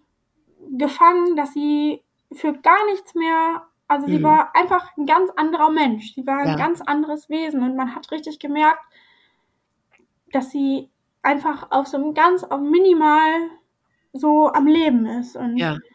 Aber das finde ich ganz interessant, dass du das sagst, weil das war ja bei mir genauso, äh, wo ich, ich habe ja am Abend vor ihrem Suizid habe ich noch mit ihr telefoniert und ich hatte ja, äh, an dem Abend kam mein Lieblingsfilm und ich hatte ihr davon erzählt und hat sie gesagt, ah ja, dann muss ich den mir auch angucken. Und dann habe ich nach dem Film bei ihr angerufen und hab, wollte halt wissen, wie es war. Und da hatte ich den Eindruck, also entweder sie hat ihn nicht geguckt, Hm. weil sie so, weil sie, sie hat nur so rumgedruckst und so rumgehaspelt und da habe ich gedacht, hä, äh, du sagst mir jetzt, du hast ihn geguckt, aber du, du, du kannst dich an die Handlung, genau das, was du sagst. Ja, Die sie, hat mich immer gefragt, was war denn da los? Also entweder sie wollte, sie hat den nicht geguckt, weil sie keinen Bock hatte und wollte es mir aber nicht sagen, oder ja eben, da kannst du sehen, wie kaputt das Gehirn da schon war, dass die einfach gar nicht aufnahmefähig mehr genau, sind. ne? also so überhaupt keinen Sinn mehr für Handlung Nein. und was passiert und Mhm. Ja, also so ganz, ganz beängstigend irgendwie auch im Total, Nachhinein. ja. Also, Ah. aber auch zu dem Zeitpunkt natürlich schon. Also ich hatte die ganze Zeit, ich hatte so eine Angst und habe dann auch nachts im Bett natürlich die ganze Zeit geweint und habe aber auch immer gehört, dass sie bloß nicht irgendwie weggeht oder also es war so eine ganz, ganz komische Angst. Ja, ja, okay. Aber habt ihr nichts und also äh, ja genau, wie ging das mit dem Klinikplatz, den ihr gesucht habt? Konntet ihr irgendwie sie einweisen oder irgendwo hinbringen oder pff, wenn das so akut ist? Ja, genau. Also ich war ja dann, nachdem sie das gesagt hatte, war ich ja dann die ganze Zeit bei ihr, bin direkt Mhm. mit ihr mitgefahren nach Hause und habe auch zu meinem Freund gesagt, ich komme jetzt erstmal nicht mehr nach Hause, ich äh, muss mich, ich kümmere mich um Mama. Und dann haben wir eben die ganze Zeit rumtelefoniert und es war ganz schwierig, einen Platz zu bekommen. Und dann hatten wir aber irgendwann doch dann den Platz bekommen, wieder in der gleichen Klinik, wo sie auch im Jahr zuvor schon Ah. war. Mhm. Und irgendwie hatte ich aber auch, ähm, das war dann der Morgen, da habe ich sie dann hingebracht und ich hatte überhaupt kein gutes Gefühl dabei. Und wo, Warum? also ich hatte, da hatte irgendwie das Gefühl, boah, ich habe ja da so mitbekommen, dass sie den, dass sie vom Tag gar nichts mehr auch allein mitbekommt und Mhm. habe dachte irgendwie so, boah, ob die ihr hier helfen können. Ich weiß es nicht. Ich weiß es wirklich nicht. Aber das war ja eine, eine Klinik, die dafür ausgerichtet war, ne? Und Ja, die ja. haben die, die Brenzlichkeit äh, äh, habt ihr ihr sicherlich vermittelt, äh, habt ihr denen ja sicherlich vermittelt, dass sie wirklich hochgradig suizidgefährdet ist. Ja, ne? ja, genau. Ja. Also es, aber ich hatte irgendwie bei, also es war auch, das ist auch so ein Gefühl, was bis heute geblieben ist, dass man, Mhm. dass ich bei nichts ein gutes Gefühl habe. Also ich hatte auch zuletzt nicht mehr ein gutes Gefühl, wenn ich bei ihr war, weil mich das so an meine Grenze gebracht Ja. hat, das mit anzusehen. Und gleichzeitig konnte ich aber auch gar nicht von ihr weg sein, weil ich das gar nicht Nee. ertragen hätte. Ich kann sie jetzt nicht alleine lassen. Ich will sie Mhm. nicht alleine in diesem Loch stecken Mhm. lassen. Und Ja, das verlangt einem ja selber auch alles ab. Ja. Das zieht so viel, Ener alle Ja. Energie, die man hat, alle Kraft, die man hat. Ne? man, Man, will hat für einfach nur nichts noch sich, anderes mehr. Man ist nur noch ja, aber man will sich einfach nur auf den Boden legen und schlafen irgendwie, Ja, ne? weil ja, genau, genau. für einen Also- selber auch einfach zu viel ist. Ja, Ja, ja, man genau. ist ja auch in, die ganze Zeit in dieser, du kannst, also ich war unendlich müde, aber gleichzeitig jede Sekunde hätte ich losrennen können. Ja, genau. klar. Ja, Ja. klar. Mhm. Ja. Und sie hat sich aber von euch in diese Klinik fahren lassen, Ja, immerhin. weil ja. genau, dann habe ich sie da hingefahren. Sie hat auch gesagt, dass sie, also dass sie auch selber merkt, dass sie, dass Okay, es so eben nicht weitergeht. Okay. Mhm. Und dann habe ich sie da hingebracht und ich weiß noch, dann bin ich zum ersten Mal wieder zu meinem Freund auch dann zu uns Mhm. in die Wohnung gefahren und habe zum ersten Mal wieder durchgeatmet und bin dann auch ins Bett und habe erstmal geschlafen. Ja, man denkt ja hab- auch, da ist, sie ist da in guten Händen, ne? Genau, Ja. weil ich hatte sie ja wirklich 24-7 in den Augen, in den Ohren und habe immer geguckt, dass sie einfach da ist und dass ich Mhm. so und da konnte ich dann endlich mal wieder durchatmen, nach dem allem, was auch passiert ist. Und ich konnte mich ja zwischendurch auch immer nur nee, gar nicht so richtig austauschen, weil meine Nee. Schwester das Baby hat, mein Freund Ja. und immer nur am Telefon und das war Aber dein Vater war doch irgendwie sicherlich auch zu Hause, oder? ja, genau. Also mein Papa war auch zu Hause. Der war aber natürlich auch noch weiterhin arbeiten und es war Ja. auch für ihn, das, es war für ihn auch so gruselig, weil er das von Mama eben auch gar nicht kannte. Also Ja. Er konnte ich da irgendwie auch gar nichts mit Ja. anfangen, glaub- so mit Mama und Ja. Ich glaube, gruselig ist wirklich auch das richtige ja, Wort. also man hat sich so richtig gegruselt davor und er Weil es einfach so eine Wesensveränderung ist und der Mensch, der da sitzt, ja eben, es ist nur noch so eine Hülle, ne? Und der äh, originale, echte Mensch, der ist einfach weg, ne? Der ist nicht mehr da. Ja. ja. Mhm. Und dann nach zwei Tagen kam dann der Anruf von Mama. Ja, und das war auch ganz komisch. Ja, Caro, äh, ich bin jetzt wieder zu Hause. Ach, das war das auch nicht das Richtige da für mich. Ich habe mich jetzt entlassen. Ähm, ja, ich bin jetzt wieder zu Hause. Mir geht's jetzt besser. Ich, äh, jetzt ist auch vorbei. Jetzt geht's mir auch wieder besser. Oh. Ja. Und, Und, hast das, du dir das geglaubt? Mm, Nein, also Mhm. da hat dann wirklich, da war extreme Alarmbereitschaft. Diese war und da war dann auch die wahnsinnige Sorge, wenn ich sie nicht erreicht habe, wenn wir Ja. gesagt haben, wir telefonieren um halb sieben und um halb sieben war sie nicht erreichbar, dann war immer direkt, okay, was jetzt, was jetzt ist, Ja. jetzt was Oh. passiert, jetzt ist was passiert. ja. Oh. Und gleichzeitig aber auch, also ich wusste gar nicht, was ich machen soll, weil man so, ja, und auch am Telefon die letzten Tage, da hatten wir uns kaum was zu sagen und haben dann mal gesprochen, oh ja, ist bei dir das Wetter gerade auch. Also wir haben auch Ja. nicht weit auseinander gewohnt, aber Mhm. so das Wetter war das Einzige, worüber wir sprechen konnten. Und Mhm. ja, dann ähm, kam der 5. Dezember, das war dann der letzte Tag, das war ein Samstag. Äh, Mhm. Da war ich dann bei meinen Eltern und bin dann noch an dem Nachmittag zu einer Freundin gefahren, die da umgezogen ist und bin dann abends wieder nach Hause gekommen zu meinen Eltern und dann Mhm. Hat Mama noch gebeten, dass ich doch zu Hause bleibe und bei Mama und Papa schlafe. Ja. Und mein Freund hatte sich aber an dem Abend, also der hatte, der hatte ja auch die ganze Zeit, wir hatten ja kaum was voneinander, weil ich ja immer Ja. so viel zu Hause war. Und auch wenn ich Mhm. dann mal bei ihm war, habe ich natürlich auch einfach nur geweint. Keine und Ruhe. Ja, klar. Mhm. ja, und dann habe ich aber gesagt, Mama, ich weiß, dass er sich so freut, wenn ich heute noch zu ihm fahre. Ich komme Mhm. auch, ich komme auch morgen wieder. Mhm. Wir sehen uns wieder. Und dann hat sie gesagt, ja, gut. Und dann haben wir uns auch nochmal, da war mein Papa zu Hause, da haben mein Papa, meine Mama und ich standen da bei uns im Wohnzimmer und haben uns nochmal in den Arm genommen. Und ich weiß noch, dass sie da nochmal gesagt hat, Caro, ich habe dich ganz doll lieb. Und da hatten wir uns alle im Arm und haben uns eben gesagt, dass wir uns ganz doll lieb haben und dass wir das schaffen zusammen. Und Mhm. ich wusste natürlich gar nicht wie, aber ja, es war einfach schön, dass wir uns da nochmal so im Arme hatten. Mhm. Und da habe ich auch gemerkt, okay, wir lieben uns, wir schaffen das irgendwie. Ja. Irgendwie schaffen wir das. Mhm. Ja, und dann am 10.12., das war dann fünf Tage später, da wollten wir uns eigentlich nochmal treffen. Und ich habe aber an dem Tag leider einen Anruf bekommen vom Gesundheitsamt. Ja, ich muss in Quarantäne. Eine Oh. Freundin, mit der ich mich da getroffen hatte, um mir zu helfen für den Umzug, hatte Corona. Ach, scheiße. Ja, und da. Und du hattest deine Mama in den ganzen fünf Tagen gar nicht mehr gesehen? Nee, in den Tagen Ah ja, habe mhm. ich sie nicht gesehen. Mhm. Ich, also dann war dann oft meine Schwester zu Hause oder halt auch mein Papa. Aber ihr habt telefoniert sicherlich. Genau, wir haben jeden Tag Ja. telefoniert. auch Und was hattest du da für einen Eindruck von ihr? Mm, nicht besonders gut. Mhm. Also es war, man hatte sich einfach kaum was zu sagen Okay. und es war irgendwie, Aber du warst nicht so alarmiert wie schon mal vorher. nee, es war irgendwie so ein bisschen okay, ich weiß nicht, wie es weitergeht, Okay.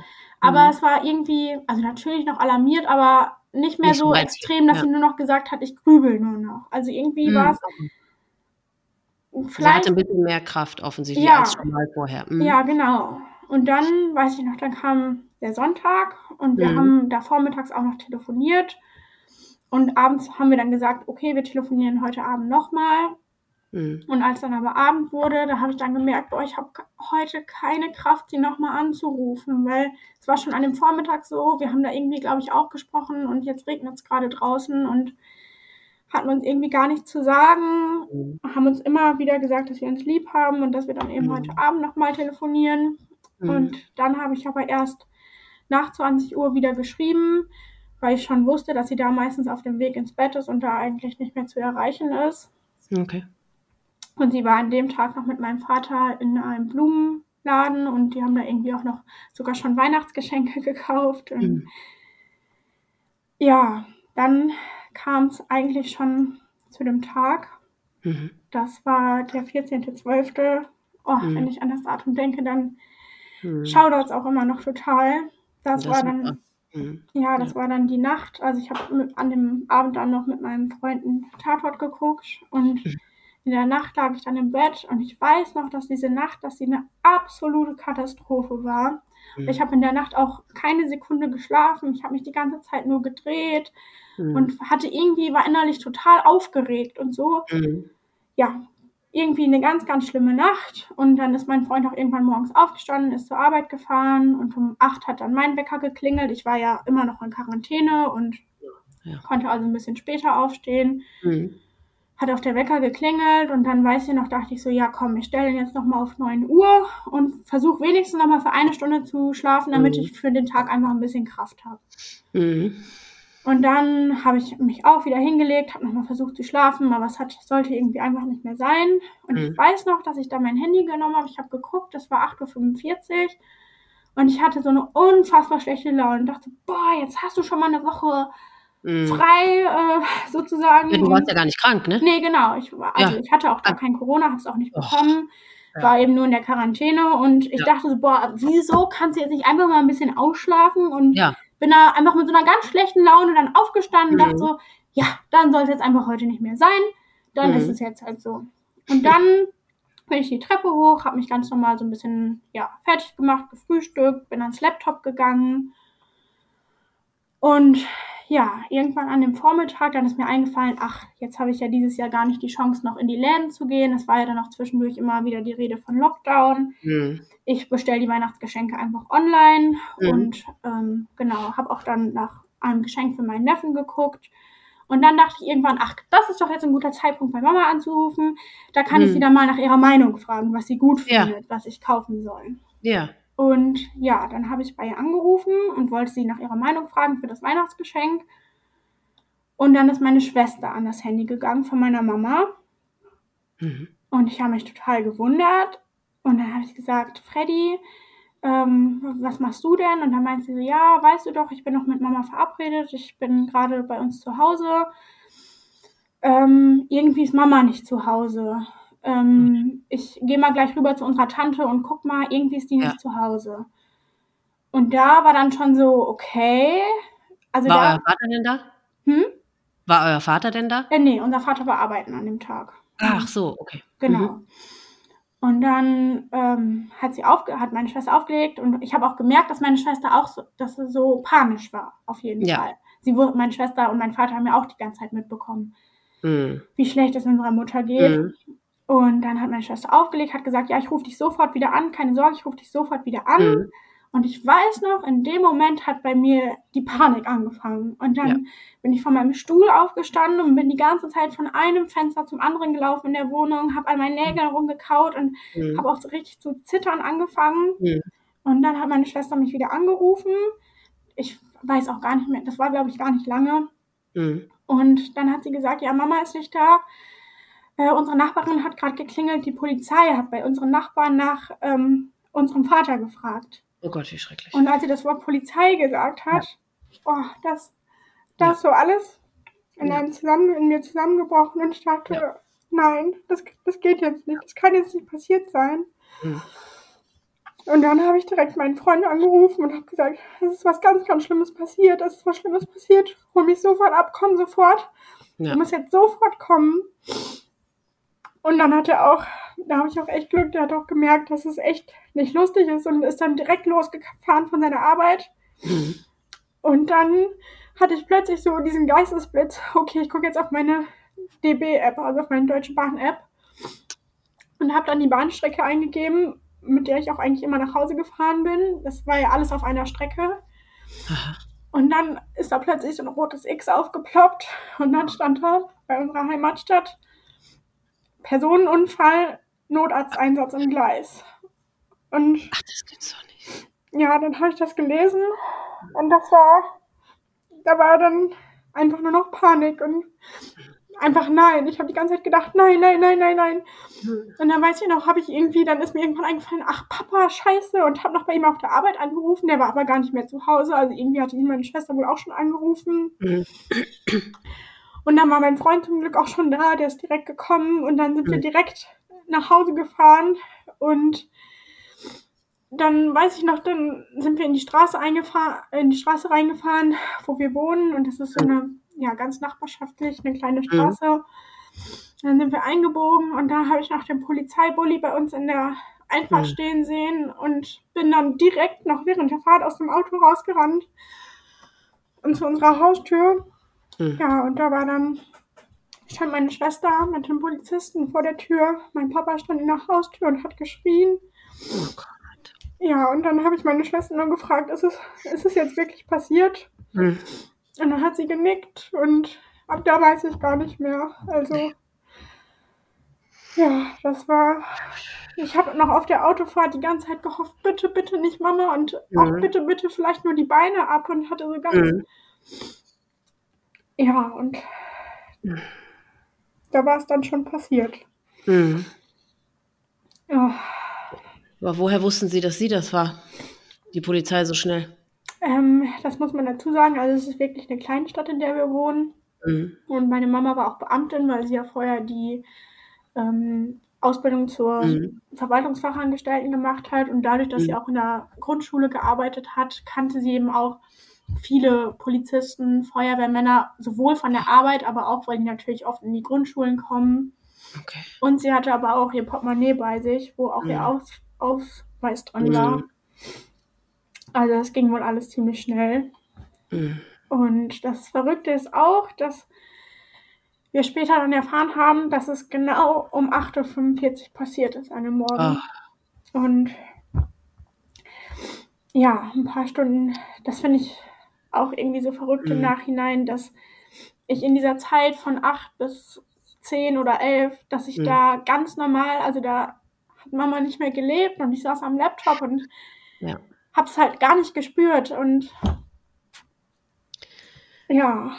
Ich weiß, mich macht das auch verrückt, weil bei mir war es ja genauso. Aber äh, man kommt aus dieser Gedankenschleife nicht raus, ich weiß, aber selbst, also ich meine, daraus kannst du dir ja keinen Vorwurf machen. Ich weiß, man fühlt sich dann furchtbar schlecht. Ja. Warum, wie habe ich das nicht gespürt? Aber ich meine, irgendeine Verbindung war ja offensichtlich da mit, diesem, mit der mm. Uhrzeit. Ja. Und pff, ich meine, es ist ja auf der anderen Seite auch gut vielleicht, dass es so war, weil stell dir vor, du hättest um 8.45 Uhr schon die absolute Gewissheit gehabt ja. und hättest dann aber noch die drei Stunden warten müssen, bis die Polizei äh, ja. da. Also ich meine, wie man es dreht und wendet, es ist und bleibt einfach so eine schreckliche Katastrophe, die man auch ja. gar nicht mit Worten beschreiben kann. Ne? Ja. Es ist einfach also so. Man kann es nicht beschreiben. Ja, mhm. es ist mhm. ja einfach nur eine nicht ja. zu glaubende Katastrophe, die da passiert. Ja. Ja. Wahnsinn. Ja. Mhm. Und habt ihr dann in dem Moment, gab es einen Seelsorger, hat man euch irgendwie geholfen oder sind die da wieder weggefahren, haben euch alleine gelassen, haben, haben die gesagt, wie es weitergeht oder wie, wie, was ist dann passiert? Ja, also ich weiß noch, dass es zwei Polizisten waren, die mhm. dann, also irgendwie, da waren wir dann auch im Wohnzimmer und meine Tante war da und. Aber haben die das gut gemacht? Also waren na, die. Also die haben in meiner Erinnerung haben die nichts gesagt. Ich habe kein einziges Wort mit denen gesprochen. Die standen da die ganze Zeit nebeneinander, die ja, zwei Beamte und standen ja. da und haben nichts gesagt und ja. ja. irgendwie einfach nur zugeguckt. Es war eine Notfallseelsorgerin okay. da, aber ich weiß noch, also das war mir auf der einen Seite, also ich habe die gar nicht richtig wahrgenommen. Irgendwann saßen wir mit der am Tisch, aber ich dachte einfach die ganze Zeit nur, boah, kann die jetzt endlich noch, kann die jetzt endlich fahren? Also ja. ja. Aber die, nee, also die Polizisten, mit denen habe ich eigentlich kein Wort so mm. gesprochen. Aber es muss, man muss euch ja irgendwie gesagt haben, wie, wie es jetzt weitergeht, ne? Also, oder haben die euch einfach dann da sitzen lassen? Ihr wart ja zum Glück, in Anführungszeichen, zum Glück zu dritt. Deine Schwester, ach so, deine Tante auch noch, ne? Ihr ja, mein Papa war da, mein Papa war auch da, mhm. der Mann von meiner Schwester, ach, das Baby war, war, da, mein Freund. Also wir waren schon mhm. relativ ah. viele. Okay. Mhm. Ja, aber also ich, ich weiß auch, dass dann noch irgendwann der Bruder von meinem Papa gekommen ist, der war auch ganz schnell mhm. da und dann waren plötzlich halt, also so der ganze Familienkern war dann ganz schnell da. Mhm. Und ähm, ja, aber ich kann mich wirklich an nichts erinnern, was die Polizisten mhm. zu uns gesagt haben. Mhm. Mhm. Und ja, also das ist die ganze Zeit, ich weiß noch, dass ich auch die ganze Zeit so, also ab diesem Moment, wo du weißt, ja, oder die Bestätigung hast, ist jetzt passiert, mhm. bist du weg. Und ja. für eine ganz, ganz lange Zeit bist du mhm. einfach weg. Ich mhm. weiß auch gar nicht, wo ich da war, aber bis heute mhm. weiß ich, ich war da eine ganz lange Zeit weg. Mhm. Und habe noch die ganze Zeit, hatte auch so viel Wut und dachte die ganze Zeit, boah, ich muss die Polizisten, die lügen, die lügen. Und ich hatte so eine Wut und dachte, boah, hört auf zu lügen. Und Ihr habt euch nur vertan. Ja, mhm. genau. Die Hoffnung hat man ja irgendwie auch noch die ganze Zeit und man denkt einfach nein und ja, es ist hm. der Wahnsinn, der da auf einen einprasselt irgendwie. Ja. Und es ist zu viel einfach. Man kann, das Gehirn kann es gar nicht verarbeiten. Ne? Genau. Ja. Hm. Ja. Habt ihr unterschiedlich reagiert alle? Oder ich meine, äh, ich meine, so Väter oder so Männer, die reagieren ja wahrscheinlich nochmal anders als man selber als junge Tochter. Oder wie hat deine Schwester? Wie waren die Re einzelnen Reaktionen? Also ich weiß noch, dass meine Schwester, die stand da ja vor der Tür und ich habe sie dann gefragt, ist, ja. es, ist es jetzt passiert? Ja. Und sie hat dann genickt. Und ich weiß noch, dass ich sie dann direkt so in den in ihre Unterarme habe ich sie so richtig gekniffen und gegriffen und sie, also wir haben uns richtig aneinander festgehalten und mhm. ich kann mich im Nachhinein gar nicht mehr erinnern, ob wir geweint mhm. haben, ob wir geschrien haben, aber ich habe noch so das Bild vor Augen wie mein Schwager, der saß da mit seinem Blaumann, der kam mir direkt vor der Arbeit mit dem Baby auf dem Schoß und an seinen todlernen, kahlen Blick, kann ich mich noch erinnern. Der schaudert mich immer noch, wenn ich daran denke. Mhm. Und mein Papa, der stand in der Haustür und hatte so den Kopf in seinen Arm und der hat ganz, das werde ich auch nie vergessen, der Schrak, der Schrei, der ist mir durch Mark und Bein gegangen. Der hat ganz laut Nein, Nein geschrien und mhm. ja, also das war auch das nach dem Tod meiner Oma das nächste Mal erst, dass ich meinen Vater weinen gesehen habe mhm. und auch, also das war auch mein, mhm. ja, die erste Zeit ist mein Papa auch ganz oft, man schläft ja auch überhaupt gar nicht. Wir sind nee. direkt alle bei meinem Papa eingezogen. Ach ja, schön. Und mhm. dann ist mein Papa ganz oft nachts aufgestanden und hat geschrien im Wohnzimmer, nein, nein, nein. Und Ach Gott. Mhm. Ja, also auch, und dann gleichzeitig hat man auch gemerkt, okay, Papa will jetzt stark sein für uns. Und mhm.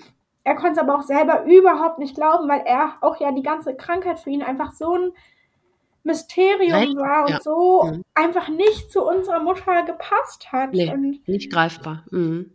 Ja, mhm. also das ist auch, was man da so voneinander mitbekommt, das ist einfach, das bleibt für immer, diese Verbindung, die wir da alle zusammen, mhm. so diese äh, Tage danach, wir haben ja ganz eng zusammen gewohnt, das ist einfach so eine Verbindung, die da für immer bleibt. Und ja. Mhm.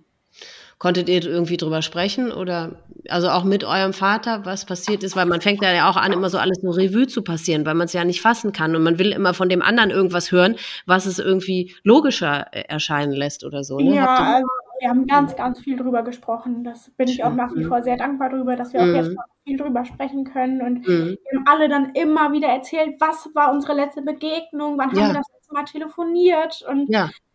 Was, was, hat sie zu dir gesagt? Wann war, war dies? Wann war das? Wie, ja, ja. Ja, genau. Und das Komische ist irgendwie auch im Nachhinein, dass, also meine Schwester und meine Mama waren ja verabredet für den Morgen. Hm. Und hm. Mein, meine Tante hat dann erzählt, die wohnt ja direkt nebenan, die ist auch schon hm. in Pension, also die hat dann auch immer noch viel Zeit mit Mama verbracht, hm. dass meine Mutter an dem Morgen noch zu ihr rübergekommen ist und meine Tante ist sich nicht mehr sicher. Meine Mama hat entweder gesagt, Freddy kommt heute nicht oder ähm, will, will heute nicht kommen. Irgendwie, irgendwie. Irgendwas, wir, was nicht, nicht stimmte zumindest. Ja, ja. genau. Und mhm. wo wir auch, also ich, wir wissen gar nicht, ob Mama äh, gewusst hat, dass meine Schwester kommt oder das gar, wirklich gar nicht mehr gewusst hat. Aber eigentlich ja, hat ja. meine Schwester hat ja am Tag davor auch noch gesagt, Mama, ich komme dann morgen und ja. Ja, also. Ja, die Frage, und das wird dir wahrscheinlich genauso gehen, die Frage, die mich auch nicht in Ruhe lässt, ist, warum an dem Tag? Was war der Auslöser? Warum genau dann? Ja, also warum? das geistert einem bis heute. Ja. Ich verstehe, und es war ja auch wirklich, es war genau zehn Tage vor Weihnachten, so das erste ja. Weihnachtsfest auch mit, mit dem Baby, ja. Mit dem Baby und ja, ich frage mich auch, gab es irgendeinen Auslöser oder hätte das ja. auch eine Woche eher oder später passieren können? Und ich weiß es, also man weiß es irgendwie nicht, aber man zerbricht sich den Kopf darüber noch heute und ja. Also, ja, weil ich weiß auch, ich möchte auch immer so gern wissen, also beim, ich weiß nicht, wie es bei deiner Mutter ist, aber bei meiner ist ganz offensichtlich, dass das keine Affekthandlung war, mhm. sondern dass es wirklich tagelang im Voraus minutiös geplant war. Ja, das hat man ja auf jeden Fall bei deiner Mama, was du da erzählt hast, auf jeden ja, Fall. Ja, und bei deiner gab's, hat sie einen Abschiedsbrief hinterlassen? Nein. Also es gab keinen Brief. Sie ist mit dem, an dem Morgen hat sie noch gefrühstückt. Das war auch so verrückt. Da standen dann noch ihr Frühstücksbrettchen und eine Kaffeetasse auf dem Tisch. Hatte sie an dem Morgen auch vergessen, in die Spielmaschine zu räumen. Was sie sonst gemacht hat. Genau, hat sie, sie eigentlich immer, hat, hat sie immer gemacht, ja. Und dann ist sie ja noch zu meiner Tante und hat irgendwie gesagt, meine Schwester, äh, meine äh, Freddy kommt heute nicht oder will heute nicht kommen, irgendwie so. Hm. Und ist dann mit ihrem Auto, sie durfte zu der Zeit auch gar nicht mehr Auto fahren. Also Ach. als ich Mama da in die Klinik gebracht habe, hatte ich vorher auch noch zusammen mit ihr ein Gespräch mit ihrem Psychologen und der hat mir da gesagt, hat mich so beiseite genommen, hat gesagt, passen Sie auf, Autofahren mit Ihrer Mama, das sollte sie momentan lieber nicht machen. Mhm. Und sie ist dann aber an dem Morgen mit ihrem Auto ja, zum Bahnhof gefahren und ähm, ja, ist, äh, ist, ist dann, da ist es dann passiert und ja. ich glaube aber schon, Also ich weiß es nicht, aber wir sind uns eigentlich schon ziemlich sicher, dass es bei Mama eine Affekthandlung war. Also sie wird sicherlich viel darüber nachgedacht haben und mhm. wir glauben auch im Nachhinein, dass sie schon mal da war, weil meine Tante mhm. auch erzählt hat, dass einmal war meine Mama kam wohl wieder und meinte, ja, ich war beim Bankautomaten, das war kurz vorher. Und dann war das aber irgendwie ganz komisch, weil Mama ist nie einfach zum Bankautomaten gefahren, um Geld mhm. zu holen. Mhm. Und wir denken schon irgendwie, dass Mama da schon mal stand. Aber wir mhm. glauben, dass das an dem Morgen wirklich, das war der Punkt, wo das fast übergelaufen ist, wo gesagt, ja. wo Mama gesagt haben muss, so geht's nicht mehr. Beziehungsweise. Ich glaube halt auch, dass nicht sie das gesagt hat, sondern dass ihr die Krankheit gesagt hat, ja, genau. jetzt ist dein, jetzt ist dein Punkt gekommen, jetzt geht's ja, nicht mehr. Genau. Und ich, das, ich habe ja die letzte Folge, die jetzt ähm, ich veröffentlicht habe, da habe ich ja mit einer Erkrankten gesprochen, die Suizidversuche überlebt hat. Und äh, die Geschichte habe ich vorgelesen. Ich habe nicht mit ihr persönlich gesprochen. Und die hat genau das gesagt. Die hat gesagt, weil ich habe sie das gefragt äh, oder diese Frage beantworten lassen. Mhm. Ähm, war, warum der Zeitpunkt oder wann ist einem klar oder denkt man über den Zeitpunkt nach, macht man sich darüber voraus drüber Gedanken? Und die hat gesagt, ja, sie hat es im Vorfeld, und das habe ich auch schon mehrfach gehört, durchgespielt und sich genau überlegt, okay, wie mache ich das? Wie stelle ich mir das vor? Was ist mir wichtig dabei? Oder was muss ich vorher noch machen? Aber wann genau, das weiß man nicht. Und mhm. sie hat an, sie hat aber an einem bestimmten Moment ge gewusst, ja, das ist der Moment. Oder das wird der Moment. Nee, oder hat es einfach gefühlt, okay, jetzt ja, ist der Moment. Ich denke auch, dass man das irgendwie einfach fühlt. Also ja, das können die gar nicht erklären. Ich glaube auch nicht, ich glaube auch, es gibt da keinen Auslöser für in dem Moment, sondern ja okay, ich habe jetzt wirklich alles erledigt. Äh, jetzt sind so alle Voraussetzungen dafür geeignet, in Anführungszeichen. Ja, ich glaube aber auch, dass äh, Mama nicht wirklich die Folgen, also ich glaube nicht, dass sie die Folgen nein. so absehen konnte. Nein. Nein, ich glaube auch, dass es wirklich an dem Morgen, sie hat auch, ähm, sie hat sich noch von meinem Vater ganz normal verabschiedet, kam noch die mhm. Treppe runter und ja, also irgendwie glauben wir, dass kurz danach muss das gewesen sein, jetzt Ferngesteuert. Ja, genau, ferngesteuert, jetzt geht's nicht mehr. Jetzt fährt sie los. Weil du ja fast offensichtlich, wenn sie ihr Frühstücksgeschirr da hat stehen lassen, ist sie ja, sieht ja so aus, als wäre sie einfach vom Frühstückstisch aufgestanden und losgegangen. Genau. Also meine Tante ist auch kurz nachdem ähm, Mama das äh, zu ihr rübergekommen ist, ist Mama mhm. dann wieder rüber, zurück rübergegangen. Dann kam meine Tante nochmal und die hat gesagt, dass Mama da am Küchentisch saß und irgendwie unterm Tisch so rumgespielt hat. Und meine Tante hat halt gesehen, dass Mama, das ist auch irgendwie so gruselig, dass sie den Autoschlüssel von ihrem Schlüsselbund abgemacht hat. Sie hat nämlich ihr Schlüsselbund, wo die ganzen Haustürschlüssel und alles drin war und auch die Schlüssel von der Schule. Der lag bei uns zu Hause und sie hat wirklich nur ihren Autoschlüssel mitgenommen.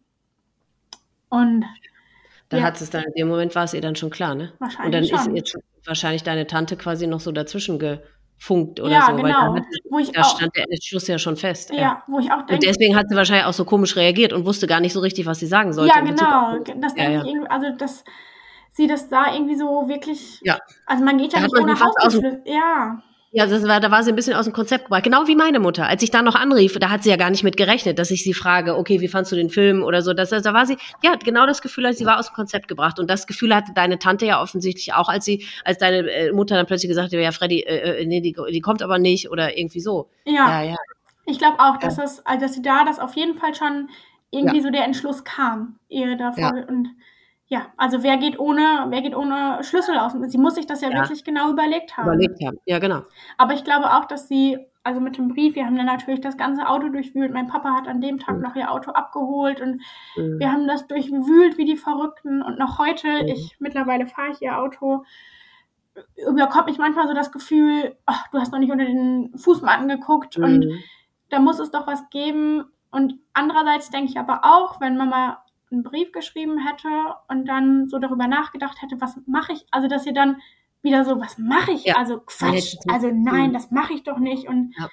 ich glaube, mhm. dass es wirklich auch nochmal zeigt, dass es wirklich so ganz spontan und jetzt. Ja, beziehungsweise wie schlecht es ihr ging und wie sehr sie wirklich zu nichts mehr in der Lage war und wie sehr sie die Mitme ihre, die, die, eure, euch als Familie und alles um sie rum nicht mehr wahrnehmen konnte, Ja. die hat, das war ihr ja mit Sicherheit nicht egal. Und wenn sie bei klarem Verstand gewesen wäre, hätte sie ja nicht gedacht, ach scheiß drauf, den, den muss ich nicht hinterlassen, das ist mir egal. Ja. Niemals hätte sie das ja gedacht, sondern daran kannst du sehen, wie die sind ferngesteuert und die sind, das ist wie ein automatisches Programm, was dann abgespult wird. Und da wird links und rechts, die nehmen nichts mehr wahr. Das glaube ich Und auch. die können nicht mehr darüber nachdenken, okay, äh, jetzt muss ich aber eigentlich noch dies machen und jetzt, weil ich ja ähm, ein netter Mensch bin, muss ich jetzt noch einen Brief hinterlassen und weil äh, ich muss ja für meine Kinder äh, noch irgendetwas hinterlassen. Das können, dazu sind die nicht mehr in der Lage. Ja. Das ist nicht, weil die da, weil denen das egal ist oder weil ihr denen egal seid, sondern weil das Gehirn dafür nicht mehr in, dazu nicht mehr in der Lage ist.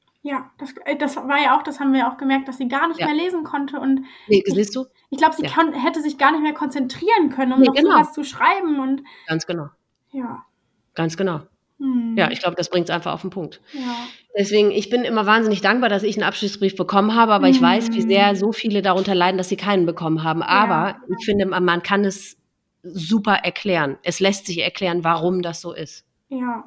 Ich Ja. weiß, es ist für euch als Töchter und als Hinterbliebene ist das ganz schrecklich. Genau, ich hätte es halt natürlich Ja. auch gerne irgendwie so gewusst, warum und kann sie und Ja, aber, aber das hat sie ja selber nicht gewusst. Genau, das denke ich nämlich auch, dass sie das, dass sie Weil sich das gar kommt nicht im Klaren war. Sie selber war sich nicht im Klaren, was da passiert.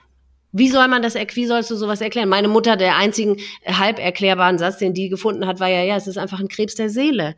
Und, aber du kannst es ja mit logischem Verstand nicht erklären. Es Nein. ist nicht zu erklären. Und die selber können es ja im Prinzip auch nicht erklären. Ja. Und das, was mir aber so wichtig ist, immer zu betonen, also so versuche ich mir das immer so ein bisschen in Anführungszeichen noch schön zu reden, die wollen ja nicht tot sein, Ja. sondern die wollen so nicht mehr leben. Ich finde, das ist ein Riesenunterschied. Ja. Ich finde, das ist ein riesiger Unterschied. Die wollen einfach, die können das nicht mehr aushalten, aber die wollen ja nicht tot sein. Das ist ja keine Todessehnsucht, sondern das ist einfach ein Fluchtreflex äh, Reflex aus dieser unerträglichen äh, Situation. Und ich finde, das ist ein Riesenunterschied. Ja, genau. Ich weiß auch bis heute, meine Mama, die hat so gerne gelebt. Und Ja. ich empfinde das auch. Es ist nicht der Mensch, der sich da was antut, sondern es ist wirklich die Krankheit, die dem Ja. Menschen was antut.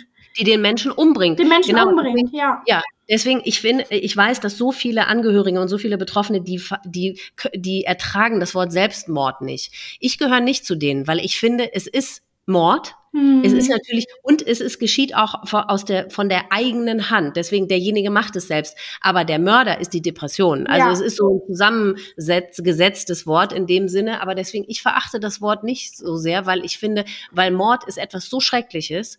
Und dieser Suizid ist ja das Schrecklichste, was man sich vorstellen kann. Ja. Es ist ein Mord. Also die Krankheit bringt den Menschen um. ja, genau. Also der Krankheit ermordet den Menschen. Ja. Und deswegen, ich finde es ehrlich gesagt passend. Ähm, Ja, ich, Ja. äh, Ich, ich finde die Formulierung ganz schwierig auch, aber ich finde, es Ja. gibt auch keine passende Formulierung. Um das zu erklären, muss man halt wirklich sagen, es ist die Krankheit, die Seele, Ja. die den Menschen da umbringt. Das Ja, genau. Aber deswegen finde ich, also ich, ich kann ja nur von mir persönlich sprechen, deswegen Selbstmord finde ich passend. Was ich ganz schrecklich finde, ist Freitod, weil freiwillig Ja. passiert ja gar das war nichts. überhaupt keine Entscheidung. Die Menschen Nein. entscheiden sich nie gegen das Leben. Nein. Niemals. Nee, eben. Es ist weder freiwillig, noch äh, ist es eine Todessehnsucht, sondern es ist einfach, die wollen einfach dieser Depression entkommen, diesem Genau. schrecklichen Zustand entkommen. Aber es ist eben, also Freitod finde ich ganz, Ja. äh, Die wollen, das ist wirklich, also Nein. das ist totaler Quatsch. Also ja, ja, das finde ich ganz, das sagen nur Leute, die wirklich gar keine Ahnung haben. ja, ja, Ja, ja, auf jeden Fall. Ja. ja. Aber wie ging es dann in den Tagen danach weiter? Hattet ihr irgendwie noch die Chance, sie nochmal zu sehen? Ähm, ja, also ähm, wir konnten sie leider nicht nochmal sehen. Hat man euch schon abgeraten? Ja, genau. Also Ja. es kam dann irgendwann auch das Bestattungsunternehmen, ich glaube, das kam dann auf uns zu oder ich Mhm. weiß es auch gar nicht mehr genau. Und wir waren dann da und dann saßen wir da auch, mein Papa, meine Schwester und ich. Und ich weiß noch, ich saß da und dachte die ganze Zeit, dass, also jetzt, jetzt, okay, jetzt haben wir es auch lange genug mitgemacht, so jetzt kann mich mal jemand aufwachen, ne? Und, Oh, ja. und dann auch natürlich. So absurd. Es ist einfach so eine absurde Situation. Man denkt, man guckt um sich rum, denkt, es ist so absurd. Ich gehöre hier gar nicht hin. Genau. Warum bin ich hier? Ja. Was, was ist denn passiert? Warum? Das kann doch gar nicht. Es ist einfach so absurd. Nee, ja, ich es muss ist wirklich absurd, Ja. das trifft es wirklich Ja. gut, ja. Und dann haben wir das irgendwie alles besprochen, wie das, wie die Beerdigung ablaufen soll. Und dann sind Ist sie eingeäschert worden? Nein, wir haben Nee. sie im Sarg beerdigt, auch auf dem Familiengrab, wo auch meine oder ihre Mutter liegt, meine Oma. Mhm. Und wir sind dann irgendwann die Treppe darunter gegangen bei dem Bestattungsunternehmen und haben dann den Sarg ausgesucht. Und dann ist mir mhm. irgendwann, also es ist mir so richtig wie so ein plötzlicher Geistesblitz, ja. ähm, habe ich dann gefragt, den Mann, ja, kann ich sie denn, darf ich sie bitte nochmal sehen? Ja. Und da hat er direkt gesagt, nein, das geht leider nicht. Und dann war auch, also das war in dem Moment, war das dann so, mein Papa und meine Schwester standen neben mir, die standen da mit total großen Augen, als ich gefragt habe. Und die haben dann, dann hat auch keiner mehr, dann habe ich auch nicht nochmal nachgebohrt, ja, aber bitte, bitte, ich möchte so gerne. Und mhm. im Nachhinein denke ich manchmal, ach, ich hätte sie doch noch so gerne gesehen. Aber wenn er schon davon abrät, dann. Ja, oder zumindest, also, ähm, es ist ja wirklich ein schwieriges Thema, darüber zu sprechen, aber ähm, also es gibt ja auch Möglichkeiten, okay, vielleicht also ich meine, ich bin ja froh, dass er offensichtlich darauf geachtet hat und dass er gesehen hat, okay, vielleicht nicht mehr so eine gute Idee. Mhm. Aber es gibt ja auch irgendwie eine Version, wo du vielleicht nochmal ihre Hand hättest halten können genau. oder nur ihre Hand hättest sehen können oder einen Arm oder ich, ich weiß es nicht. Ja, also ja. weil, und ich weiß nicht, das müssen, glaube ich, ja. das müsste man auch mal psychologisch irgendwie beleuchten ähm, ich glaube, das was, das, was das Auge nicht sieht, kann das Gehirn nicht begreifen. Ja. Und deswegen äh, glaube ich dir sofort, wenn du sagst, dass dein Gehirn bis heute immer noch so ein bisschen Zweifel hat ja. und immer noch denkt, ja, vielleicht haben die sie einfach vertan. Ja, es war, war auch, gar nicht meine. Vielleicht, ja. Ja, ich war auch dann ganz oft in so in den ersten Nächten, oder es ging auch lange, also jetzt habe ich das mhm. gar nicht mehr, aber ganz lange lag ich nachts im Bett und habe und habe so, bin aufgestanden und wollte mich anziehen und habe gesagt, ich fahre jetzt zum Friedhof. Ich buddel Mama jetzt da aus. Ja. Ich gucke jetzt, ob die in dem ja. Sarg drin ist. Ja. Und wirklich ganz oft hat mich so richtig, auch wenn wir dann da an dem Grab standen, dachte ich, boah, ich stürze mich jetzt in die Erde und gucke jetzt nach, ob die, ich glaube das nicht. Ich glaube nee. das einfach nicht. Vor allem, ich meine, sie ist ja noch nicht mal eingeäschert worden. Nee. Also weißt du, wenn jemand ganz schwer verletzt ist, dann verstehe ich das nach einem Schienensuizid, dann verstehe ich, dass die eingeäschert werden. Aber das war ja, hm, das war ist ja in eurem Fall gar nicht so. Nee, also wir haben, also der, das Bestattungsunternehmen hat uns ja gefragt, wie wir uns die Beerdigung vorstellen. Ja. Und für uns war das irgendwie ganz klar, also da waren wir uns auch direkt einig, dass es, dass sie nicht eingeäschert werden soll, sondern dass sie ja in den Sarg mhm. kommt. Aber wenn, ja, aber wenn jemand doch so ganz richtig schwer verletzt ist, nach so einem Zug, äh, Unglück, so ein Aufprall auf so einen Zug, dann hätte ich nicht gedacht, dass man den dann tatsächlich, dass sich die, äh, dass man die Wahl hat, denjenigen normal beerdigen zu lassen. Deswegen, so. ja, ich kenne mich, ja, ja. Ich kenn mich damit nicht aus. Es, es, ich kann es nur so gut verstehen, dass, dass es schwer es ist, Ruhe schwer. zu finden, wenn man denjenigen nicht mehr gesehen hat. Ja. Hast du mal überlegt, Akteneinsicht zu nehmen? Weil es wird ja sicherlich Fotos geben und da kanntest du ja rein theoretisch von dem Anwalt die Fotos vorauswählen lassen mhm. und dass du nur irgendetwas siehst, wo du sie, sagen wir mal eine Hand oder so, wo du sie dran erkennst, aber woran du auch sehen kannst, okay, sie ist wirklich tot. Ja, also darüber habe ich tatsächlich schon ganz, ganz viel und intensiv nachgedacht. Ich bin auch durch ja. den po po Podcast hier darauf aufmerksam geworden. Mhm. Und habe dann sogar eines Tages habe ich bei einem Anwalt angerufen und gesagt, mhm. so und so ist es, ich möchte das jetzt machen. Mhm. Und äh, ja, dann habe ich aber im letzten Moment mich doch dagegen entschieden und habe auch natürlich noch ganz viel mit meiner Schwester und meinem Papa darüber mhm. gesprochen. Für meinen Papa war es direkt nein, auf gar keinen Fall. Ähm, okay. Überleg dir das, Caro, ich mhm. möchte eigentlich nicht, dass du das machst, aber es ist deine Entscheidung. Mhm. Und ich habe dann aber auch hier in einem Podcast gehört von anderen, die, wo es auch ja mit einem Zug passiert ist, dass mhm. die Bilder schlimmer sind, doch schlimmer sind als die Gedanken. Ja. Und bis heute habe ich nicht den Mut dafür und denke aber irgendwie auch, also ich habe irgendwie so dieses Gefühl, ich weiß, dass Mama das nicht gewollt hätte, dass ich das sehe. Und yeah da möchte ich irgendwie dann auch so ihren Willen respektieren und ja, auch, aber du, aber du bist ja die, die zurückgeblieben ist und du musst jetzt für den Rest deines Lebens damit zurechtkommen. Und wenn es irgendetwas gibt, was dir bei diesem damit zurechtkommen hilft, finde ich, legitimiert das absolut, dass du in diesem Fall vielleicht den Wunsch oder die Gedanken deiner Mutter äh, nicht respektieren. Ja, das stimmt. Das stimmt auf jeden Fall. Weil ich meine, das ist nun mal so. Also wir, wir sind die, die zurückbleiben und wir sind die, die mit, und du warst noch so jung und du hast noch so viele Jahre mm. vor dir und mhm. du musst so viele Jahre damit zurechtkommen. Und äh, wenn es irgendetwas gibt, auch wenn deine ganze Umf äh, äh, ähm, Umwelt sagen würde, sag mal, hast du sie noch alles, das kannst du doch nicht machen. Ja, scheißegal. Wenn das etwas ist, was dir gut tut und was dir bei der Verarbeitung hilft, ja, dann musst du das machen. Oh, danke, Lisa. Nee, das ja. ist einfach so. Das meine ich auch noch nicht mal nett, sondern da, das ist einfach so. Also du kannst ja nicht immer nach dem leben, okay, oder dich immer nach allen anderen richten. Ich habe mein Leben lang das auch gemacht. Ich habe immer dazu geneigt. Aber irgendwann merkt man ja, ja, aber das hilft mir ja selber gar nichts, wenn ich mich immer nur nach den anderen richte. Ich bin ja die, die damit leben muss. Ich habe diesen scheiß Riesenrucksack jetzt auf den Schultern und ja. keiner kann mir den abnehmen. Ja. Und wenn es irgendetwas gibt, was nur zwei Kilo aus diesem Rucksack entfernt, ja, dann sehr gerne. Scheißegal ja. wie. Und deswegen lass dir da bloß, du musst dir ganz in Ruhe da Gedanken drüber machen und äh, das für dich reifen lassen. Ja. Und da darfst du dir wirklich nicht reinreden lassen, weil da tickt auch jeder anders. Das es kann, stimmt ich glaube sofort, dass dein Vater, dass das für den nichts ist. Es kann auch sein, dass das für deine Schwester nichts ist. Aber es kann sehr gut sein, dass das für dich so sehr wohl etwas ist. Ich würde dir auch nicht, ich meine, ich habe auch nie Foto, ich habe auch nie Akteneinsicht genommen. Mhm. Ich habe sie aber ja nochmal gesehen und ich kann dir sagen, es war das, dieses Bild werde ich nie wieder vergessen. Es war das schlimmste Horror entstellte Bild, was ich mir, das hätte ich mir in meinen kühnsten Träumen nicht vorstellen können. Ja. Aber trotzdem bin ich froh, dass ich es gemacht habe, weil so habe ich den Beweis, sie ist wirklich tot. Ja. Sie hat es wirklich gemacht. Und äh, das ist halt so eine Diskrepanz zwischen, okay, dieses Bild vergesse ich nie wieder, aber ich habe den Beleg. Ja. Und ähm, deswegen, klar, ich würde dir jetzt auch nicht raten, dass du wirklich da so, äh, ja, ja, zeigen Sie mir mal alle Bilder. Das natürlich auf gar keinen nein, Fall. Nein. Aber wenn du, das kann ja gut, könnte ja sein, dass du einen Anwalt findest, der dir irgendeinen Ausschnitt an so, aus so einem Bild dann, von so einem Bild dann zeigen könnte. Mhm.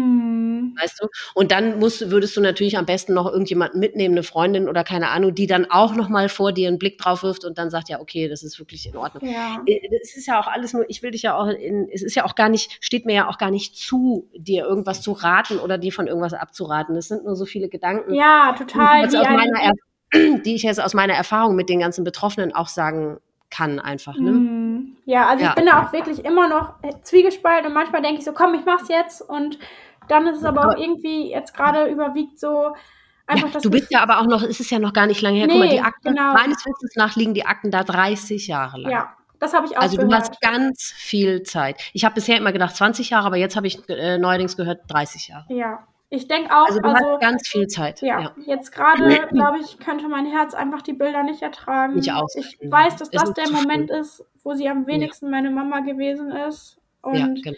Wenn ich mir das irgendwann nochmal anders überlege, dann weiß ich, da kann ich das jederzeit machen. Und jetzt versuche ich mir einfach meine fröhliche und schöne und gesunde Mama vorzustellen. Und ja. falls es sich irgendwann ändert, dann habe ich ja auch noch jederzeit mhm. die Gelegenheit. Ja, eben, genau. Hast du dich irgendwie in, hast du dir Hilfe geholt oder was, wie, wie ging das jetzt weiter für dich? Was tat dir da, da anschließend gut? Was ist dir Gutes widerfahren? Was war überhaupt nicht gut? Bist du gut aufgefangen worden? Hast du dir therapeutische Hilfe gesucht? Ähm, ja, also ich muss wirklich sagen, dass gerade die erste Zeit, ähm, wir wohnen ja, ähm, wo oder wo ich aufgewachsen bin, in einer Nachbarschaft und da haben die Nachbarn die ersten Wochen für uns wirklich auch gekocht, sich um Toll. unser Ach, Wohl gekümmert und auch bei der Beerdigung, da haben dann ganz gute Freundinnen von meiner Schwester und mir, die haben dann die Brötchen geschmiert. Das war ja auch Lockdown, davon haben wir aber auch gar nichts mitbekommen. Oh. Die haben dann die Brötchen geschmiert und es kam wirklich, und da bin ich bis heute so unendlich dankbar, es kamen so viele Menschen vorbei zu uns an die Tür. Es kamen so viele liebe Briefe. Es haben sich Nein. teilweise Leute gemeldet, mit denen ich zuletzt Kontakt in der fünften oder sechsten Klasse hatten, ja. die geschrieben haben, Caro, es, ich habe davon gehört, es tut mir so ja. wahnsinnig leid, ich weiß nicht, was ich sagen soll, aber ja. ich war immer so gerne bei dir zu Hause. Deine Mama hat mhm. mich immer so lieb empfangen und das war wirklich Schön. einfach so ganz, ganz viel Liebe, die wir da wirklich erfahren haben. Schön. Mhm. Also kannst du auch bestätigen, dass dieses Ungefragte, dass die Menschen einfach bei euch vor der Tür gestanden haben und einfach die Sachen für euch gemacht haben, das war eigentlich das Beste. Ne? Definitiv. Einfach vor ja. der Tür stehen und wir haben, man hat sich ja wirklich, man hat sich nichts zu sagen, man steht da und weint und irgendwann gehen die man Leute ja wieder, aber es ist einfach, ja. man ist so dankbar dafür, dass man das nicht so mit sich alleine irgendwie, also dass auch andere so einfach dadurch ja ihr Mitgefühl zeigen und mhm. ja, also ja. das ist wirklich am besten ungefragt, bringt was vorbei, ja. ganz egal ja. was. Und wenn es eine Umarmung ist oder ein liebes Wort oder einfach nur zusammen da stehen und weinen, das ist so viel genau. besser, als wenn man, also es ist ja wirklich, dass auch ganz viele, die gesagt haben, ich habe so eine Angst und das kann ich auch so nachvollziehen. Aber es ist besser, diese Angst zu überwinden mhm. und einfach da zu sein. Wirklich einfach mhm. nur körperlich da zu sein. Und ja, genau. Das ist das, das ist das, äh, der, das Stichwort, ne? Äh, wirklich äh, einfach nur körperlich da zu sein, weil keiner kann irgendwas genau, sagen. Genau, man muss gar nichts sagen. Also es gibt, wie du sagst, es gibt ja. kein Wort, was man sagen kann. Nein. Man ist untröstlich und es ja. gibt auch nichts anderes, worüber man sprechen könnte. Aber einfach, dass jemand nee. vor dir sitzt, das ist schon so eine ja, genau. Und das ist aber, glaube ich, die wichtigste Botschaft, weil mir geht's ja auch immer darum, den, deswegen ist es ja auch so ein Tabuthema, weil natürlich, und das verstehe ich so gut, alle Außenstehenden sind so hilflos ja. und dann tun sie halt lieber gar nichts, als irgendwie vermeintlich etwas Falsches zu machen. Genau. Aber ich meine, es ist doch, also es gibt doch nichts Einfacheres eigentlich, als einfach jemanden in den Arm zu nehmen und noch nicht mal was dabei sagen zu müssen. Ja. Genau. Und das ist das Beste, was man tun kann. Ja. Das ist tatsächlich das Beste ja. und das, naja, auch nicht für jeden. Okay, das kann man nicht so pauschalisieren. Nee, schon, Manche, aber, so. aber äh, es ist zumindest ein Versuch wert, sagen wir mal so, weil ich habe auch schon die Erfahrung gemacht, äh, ich war auch in so hilflos, hilflosen Situationen manchmal, wenn jemand gestorben ist und dann habe ich auch gedacht, oh, ich weiß nicht, was ich sagen soll. Und dann bin ich einfach auf denjenigen zugegangen, habe den in den Arm genommen und habe gemerkt, im ersten Moment waren die so ganz, äh, auch so ganz verkrampft und versteift, ja. weil die das eigentlich auch, weil denen das im ersten Moment unangenehm war. Und wenn man dann aber weiter festhält, dann entspannt sich der, ja, das Gegenüber. Ja, dann werden die so ganz weich und fangen dann, ja, dann, also weil es ist irgendwie so dieses körperliche, ja. Ja, also zumindest für viele. Man kann es nicht verallgemeinern. Aber für viele ist das tatsächlich das Beste und das Schönste und das geeignetste, was man machen kann. Und ich kann auch immer wieder nur äh, die Mitmenschen ermutigen, macht, probiert alles aus und ja klar, ihr müsst in Kauf nehmen, dass es abgewiesen oder abgelehnt wird oder dass es halt unpassend ist, aber ihr habt es wenigstens versucht. Ja, das ist wirklich das Beste und ja. es kamen auch wirklich Briefe, wo mir Leute aus meiner Stufe geschrieben haben, Caro, ich weiß nicht, was ich sagen soll. Ja, genau. Ich denke an aber dich. das trifft es ja auch. Oder ja. das, das war schon so, ja. danke, einfach nur danke dafür und bis heute bin ich so vielen Menschen dafür im Herzen so dankbar und ja, mhm. also da kann man wirklich lieber weggeschickt werden, als nicht klingeln oder ja. nichts machen, wenn man sich nicht traut oder wenn man die Leute stört. Die haben sowieso. Weil ich weiß, ja, Entschuldigung, ich, aber weil ich auch weiß, dass viele die eben so reagiert haben, so aus dieser Hilflosigkeit halt nie sich gemeldet haben oder nie etwas gemacht haben, dass die sich aber auch bis zum Ende ihres Lebens darüber ein, daraus einen Vorwurf machen. Ja. Die, die, die grämen sich darüber, die denken, ja, scheiße, ich, äh, da, es gibt's doch nicht, dass ich nicht in der Lage war, mich zu melden oder dass ich mich nicht getraut habe, irgendwas zu sagen. Die ärgern sich da ja auch drüber. Das, das hängt denen ja auch nach. Ne? Ja. Ne? Deswegen finde ich, eben muss man alle Beteiligten irgendwie so ein bisschen erlösen, indem man äh, ihnen wirklich vermittelt, ja, du, du kannst aber was machen. Und, und wenn es nur eine scheiß Umarmung ist, mach besser zu viel als gar nichts. Genau, und wenn du nicht traust, dann stell eine Blume vor die Tür oder so. Ja, aber renn weg oder ja, irgendwas. Genau, genau. aber ja. einfach so irgendwie, dass man spürt, okay, jeder, ja. der, also sowas für uns, jeder, der sich meldet, der uns irgend, in irgendeiner Form zeigt, dass er gerade in Gedanken, auch wenn es nur für eine Sekunde bei uns ist, ja danke. Das nimmt schon so ja. viel. Genau. Ja. Es sei denn, einer kommt jetzt und sagt, ach, das wird schon wieder. Oder ja, ach, die Zeit halt alle Wunden. Oder ja. ja. also sowas halt besser Nein. nicht. Hast du sowas auch erfahren, dass jemand irgendwas völlig Bescheuertes gesagt hat? Ja, natürlich. Also das waren auch leider manchmal Reaktionen, die überhaupt nicht, natürlich überhaupt nicht schön waren. Und auch jetzt hört man ja noch ganz oft, dass macht mich persönlich auch jetzt gerade, wo es fast genau anderthalb Jahre her ist, sehr traurig, mhm. dass es ganz oft so dieses ist, ja, jetzt ist es ja auch so, ne, jetzt ist es auch über ein Jahr her, ja, jetzt ist auch mal gut ja. und ja. ja, also. Ja. Naja, aber daran siehst du, dass die Leute selber sich aus dieser Situation einfach befreien wollen. Ja, genau. Die wollen nicht mehr in die Verantwortung genommen werden und wollen sich selber irgendwie die Erlaubnis erteilen, okay, naja, es muss ja jetzt wirklich gut sein und wenn ja, ja, also ja. deswegen, jetzt, ab jetzt bin ich ja wohl nicht mehr in der Pflicht, irgendwas machen zu genau. müssen. Genau, man wird halt viel, viel seltener gefragt, wie es einem geht. Ja. Und ja.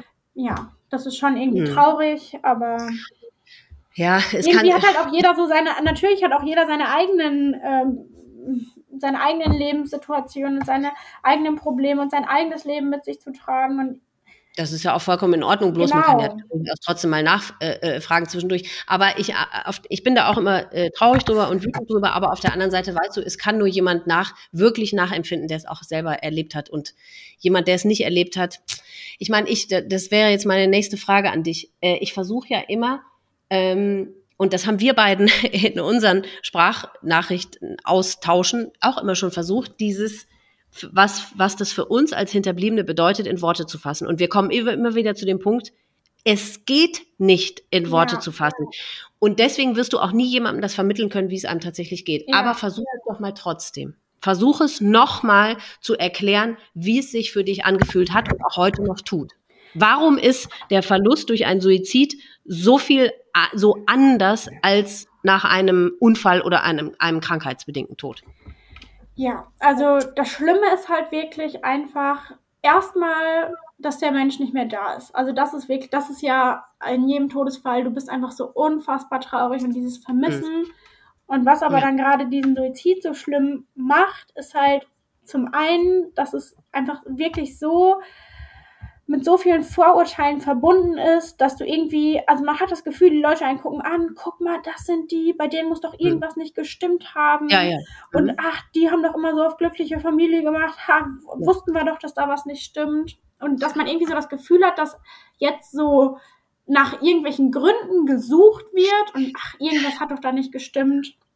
Ja, weil ein, da komme ich auch immer wieder zu dem Punkt, ein Suizid ist nicht logisch. Weißt du, wenn jemand Krebs kriegt, ja, okay, ist logisch, dass der daran stirbt. Jemand hat einen Unfall, ja, ist logisch, der ist an dem Unfall gestorben. Jemand wird umgebracht, ja, ist logisch, der ist halt umgebracht worden, deswegen ist er tot. Aber wenn jemand durch seine eigene Hand stirbt, das ist nicht logisch. Ja, genau. Es ist und genau und es ist auch das, greifbar. Ja, es waren auch das ist ja auch für uns hat Mama sich geöffnet und gesagt, sie grübelt und kann nicht mehr und hat so eine Angst, aber vor allen anderen Menschen hat sie wirklich natürlich war sie auch krank auf der Arbeit, ist auch aufgefallen irgendwann, aber sie hat immer gesagt, ach ja, momentan habe ich es auch nicht so gut, aber sie hat immer versucht, sich vor anderen Menschen zu verstecken. Sie hat das auch nicht wirklich kommuniziert, was sie hat und das war dann das war dann auch, dass so viele Menschen gekommen sind, so, ich glaube das nicht, eure Mama, die Fröhliche. Und wo du dann so, ja, ich glaube es ja selber auch nicht, aber das war ja auch so, wie anstrengend muss es für Mama gewesen sein, das immer ja. zu verstecken und ja. Ja, aber äh, ich meine, selbst du hast gerade gesagt, sie hat sich euch gegenüber äh, total geöffnet. Sie hat euch wirklich äh, mit auf die, immer auf den Stand der Dinge gebracht. Sie hat immer, ihr habt mehr oder weniger immer gewusst, was in ihr vorgeht. Aber ich meine, selbst doch für dich, obwohl du alles wusstest, äh, ist es doch immer noch nicht logisch, Nein. dass in Anführungszeichen nur weil jemand viel grübelt, sich dann tötet. Ja, also das ist auch, sie hat das ja irgendwann gesagt, Mädchen, ich habe manchmal das Gefühl, ich muss zum Bahnhof fahren und da hat das ja wirklich angefangen mit der Alarmbereitschaft, aber du traust, also ich hätte es Mama niemals zugetraut. Ja, weil es nicht logisch ist, weil solange man selber eine gesunde Seele hat, kannst du genau. diese, diese, diese schreckliche, diese Erkrankung, wir werden es nie nachfühlen nee. können, wenn und wir selber nie depressiv waren. Ne? Und früher ja. war das auch so, also es ist ja, das ist ja auch so schrecklich, dass es früher noch viel öfter auch dann in der Zeitung stand und ach, guck mal, der und der hat sich da und da das Leben genommen. Und wenn dann sowas war, da hat man mal gesagt, ach, das ist ja verrückt. Und der oder die, der hat,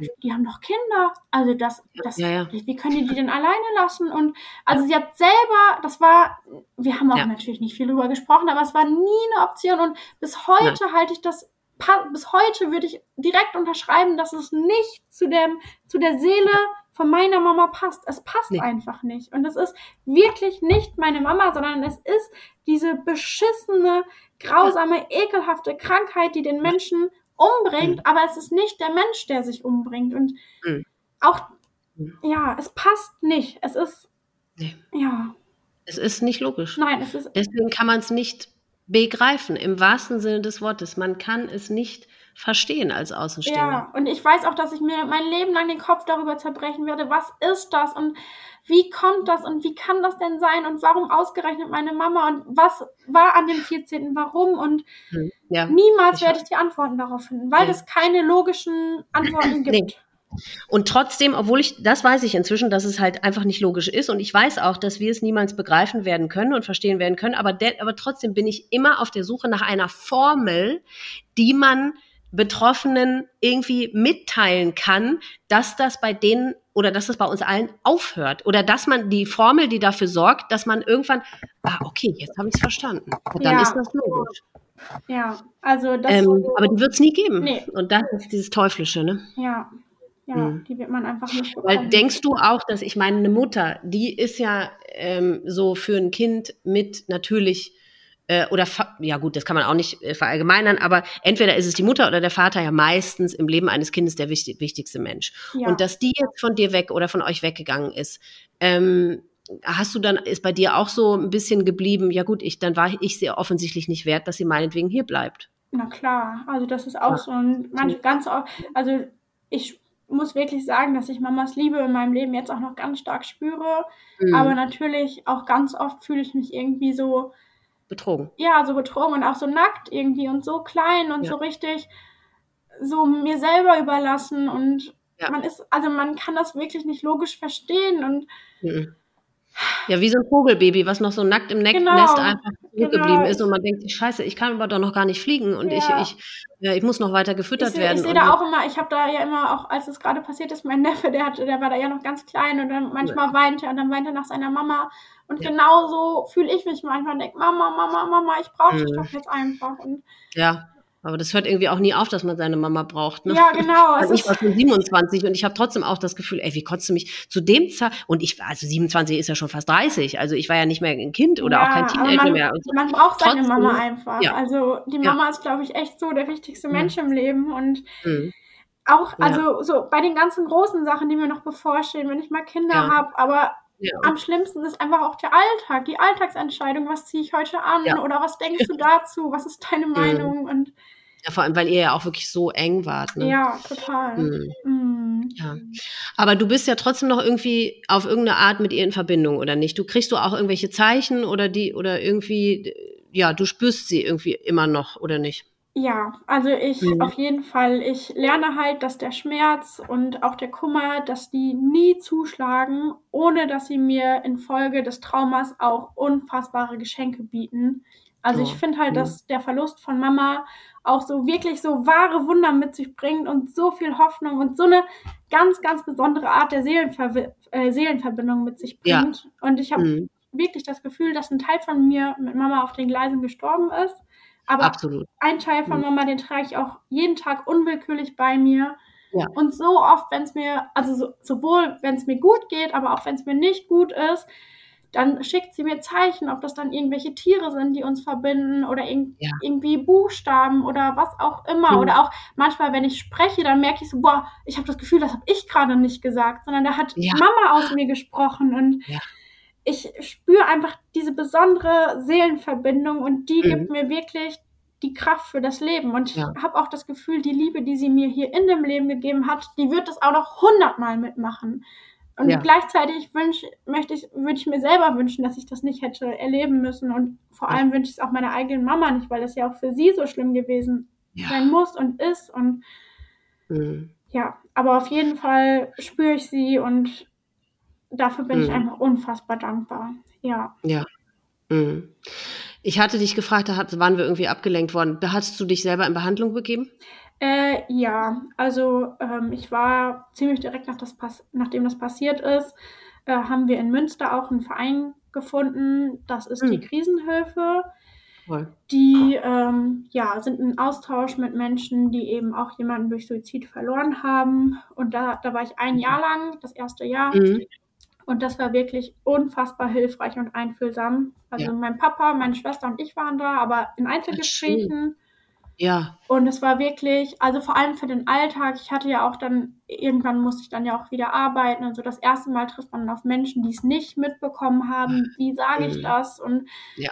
man ist ja so viel ausgesetzt und das war da, dafür wirklich so hilfreich und auch die äh, Menschen, die da arbeiten, die haben meistens auch selber halt sowas erlebt und haben dann. Und das ist spezialisiert auf Suizid, hast ja, du gesagt? Ja.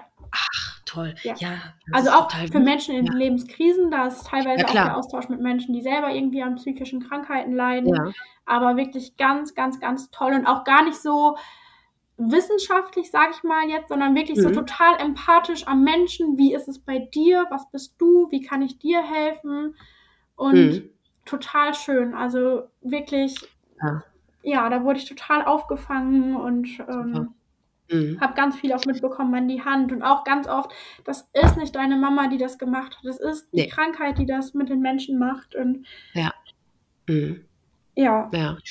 In, in meinem Kopf ist immer so dieses Bild, weil es halt so, dieser Körper war halt komplett fremdgesteuert. Es ist wirklich wie eine Marionette und die Depression sitzt oben so wie so ein Puppenspieler da, lacht sich ins Fäuschen und zieht halt die Strippen und, und zieht halt an diesem Faden von der Hand hm. und führt diese Hand also sehr jetzt im übertragenen Sinne, weil, äh, aber die, die, die dann dafür sorgt, dass, dass dieser Mensch sich umbringt. Ne? Ja. Und die, die Depression sitzt, sitzt da wie so eine fratzen, schwarze Figur und lacht sich kaputt ja. und äh, sorgt einfach dafür, dass dieser Mensch sich, das, ähm, obwohl er das ja gar nicht will. Ja, genau. Ähm, richtig, die wollen natürlich auch lieber leben. Ja. ja, genau.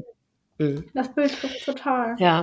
Wie findest du die Art des Suizides, die sie gewählt hat? Ja. Wenn man das so sagen kann. Also unfassbar grausam, auch ja. total verheerend, was sich ja. auch daran hm, bemerkbar macht, dass wir sie leider nicht mehr sehen konnten. Ja. Ich hatte am Anfang und auch jetzt ganz oft noch Albträume von ja. Zügen und auch bis heute. Ich habe jetzt schon ein paar Mal wieder in der Bahn gesessen, aber auch nur mhm. für fünf Minuten. Mhm. Länger halte ich das nicht aus und ich vermeide, also ich vermeide das wirklich bis mhm. heute, die Bilder und auch die Geräusche. Ja. Und ich finde auch bis heute selber keine wirkliche passende Formulierung dafür. Also mhm. was passiert ist, ich, ja, also es ist einfach nur grausam. Ja, du, wahrscheinlich empfindest du es auch, dass das gar nicht zu deiner Mutter gepasst hat. Ich meine, gut, welcher Suizid passt schon zu wem, aber ähm, dass so eine lieben, liebenswerte, liebevolle, lustige, lebensfrohe Frau dann so eine brutale ja, ja. Art wählt, ne? Das passt ja. ja. so gar nicht zu ihr. Und daran kannst du auch wieder sehen, dass sie das gar nicht ausgesucht nee, hat. Nee, genau. Also wir haben halt kurz danach erfahren, das war, glaube ich, auch noch von der Polizei, dass es ein Güterzug war. Und hm. die, ähm, also es, das ist auch sehr verrückt, das ist an dem Bahnhof bei uns in der Kleinstadt passiert. Und hm. dieser Bahnhof ist für mich, also ich stand da früher ganz oft, als ich mein Studium angefangen habe und noch zu Hause gewohnt habe, stand ich da ganz oft, bin dann immer nach Münster gefahren und hm. Kurz vor meinem Studium habe ich mich auch von meinem damaligen Freund genau da getrennt, wo das passiert ist. Oh und wir hatten da immer so ein, Mama hat es immer Geheimgang genannt. Das war so eine Rampe, die da hochgeführt hat. Und mhm. ja, heute ist natürlich dieser Ort. Wir waren einmal, nachdem das passiert ist, waren Papa, meine Schwester und ich da.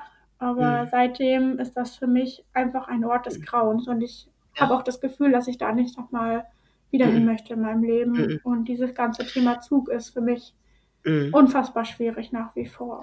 Hast du mal irgendwie Bedürfnis gehabt, zu dem Lokführer ähm, Kontakt aufzunehmen? Ja, also da hatte ich die erste Zeit auch ganz schlimme Albträume und hatte ständig, mhm. äh, dachte ich, dass er jetzt bei mir vor der Haustür steht und hatte Ach. totale Angst auch. Und mhm. dann hat aber, als es da ganz akut war mit der Akte, da war ich auch in Austausch mit meiner Schwester mhm. und die hat sich einen Satz aus der Akte vorlesen lassen.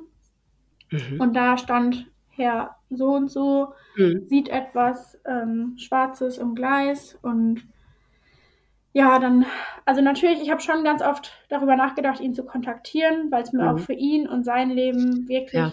unfassbar leid tut, dieser mhm. Mann oder der Mensch, der hatte ja. auch unfassbares Leid erfahren und mhm. irgendwie denke ich, dass er auch an, zu dem Zeitpunkt ein Opfer von dieser Krankheit geworden ist. Ja, klar. Also, ja, klar ich würde mich so mhm. gerne bei ihm entschuldigen und. Ja, ich weiß. Aber es ist auch gar nicht deine Aufgabe, aber ich das genau das gleiche ja, Gefühl Ich hoffe einfach, dass er weiß, dass, also, dass mir das, also, dass es mir leid tut und.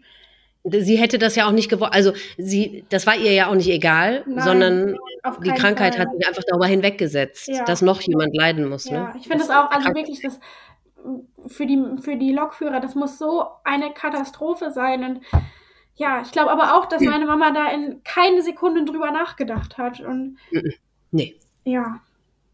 Wenn sie schon nicht, äh, wenn sie sich schon darüber hinweg, oder sagen wir mal, die Krankheit sich schon darüber hinweggesetzt hat, euch das zuzufügen, dann wird so ein Lokführer, ja gut, dann wird der ja nicht über euch stehen, weißt du, dessen Leid noch über euch stehen und dann, ja gut, nee, dem Lokführer, dem will ich das wirklich nicht antun, deswegen mache ich es lieber nicht. Also ja, das passiert ja nee, einfach leider nicht. Ne? Nee, ich glaube wirklich, dass nee. man da einfach, ja, wenn man so weit ist. Denken einfach denkt nicht, nicht mehr. Ja. Mm -mm. Inwiefern hast du dich verändert? Ähm, ja, also ich würde sagen, dass ich ähm, schon immer, aber gerade nachdem das passiert ist, dass einfach die Dankbarkeit für meine Familie so enorm nochmal gestiegen ist für meinen Partner. Also das ist wirklich, dass die Dankbarkeit so einen ganz, ganz großen Teil eingenommen hat in meinem Leben. Mhm. Und ich merke aber auch, dass ich noch ganz, ganz viel Zeit für mich brauche. Also, dass mhm. ich viel Ruhe auch brauche und auch gerne einfach mal so für mich bin.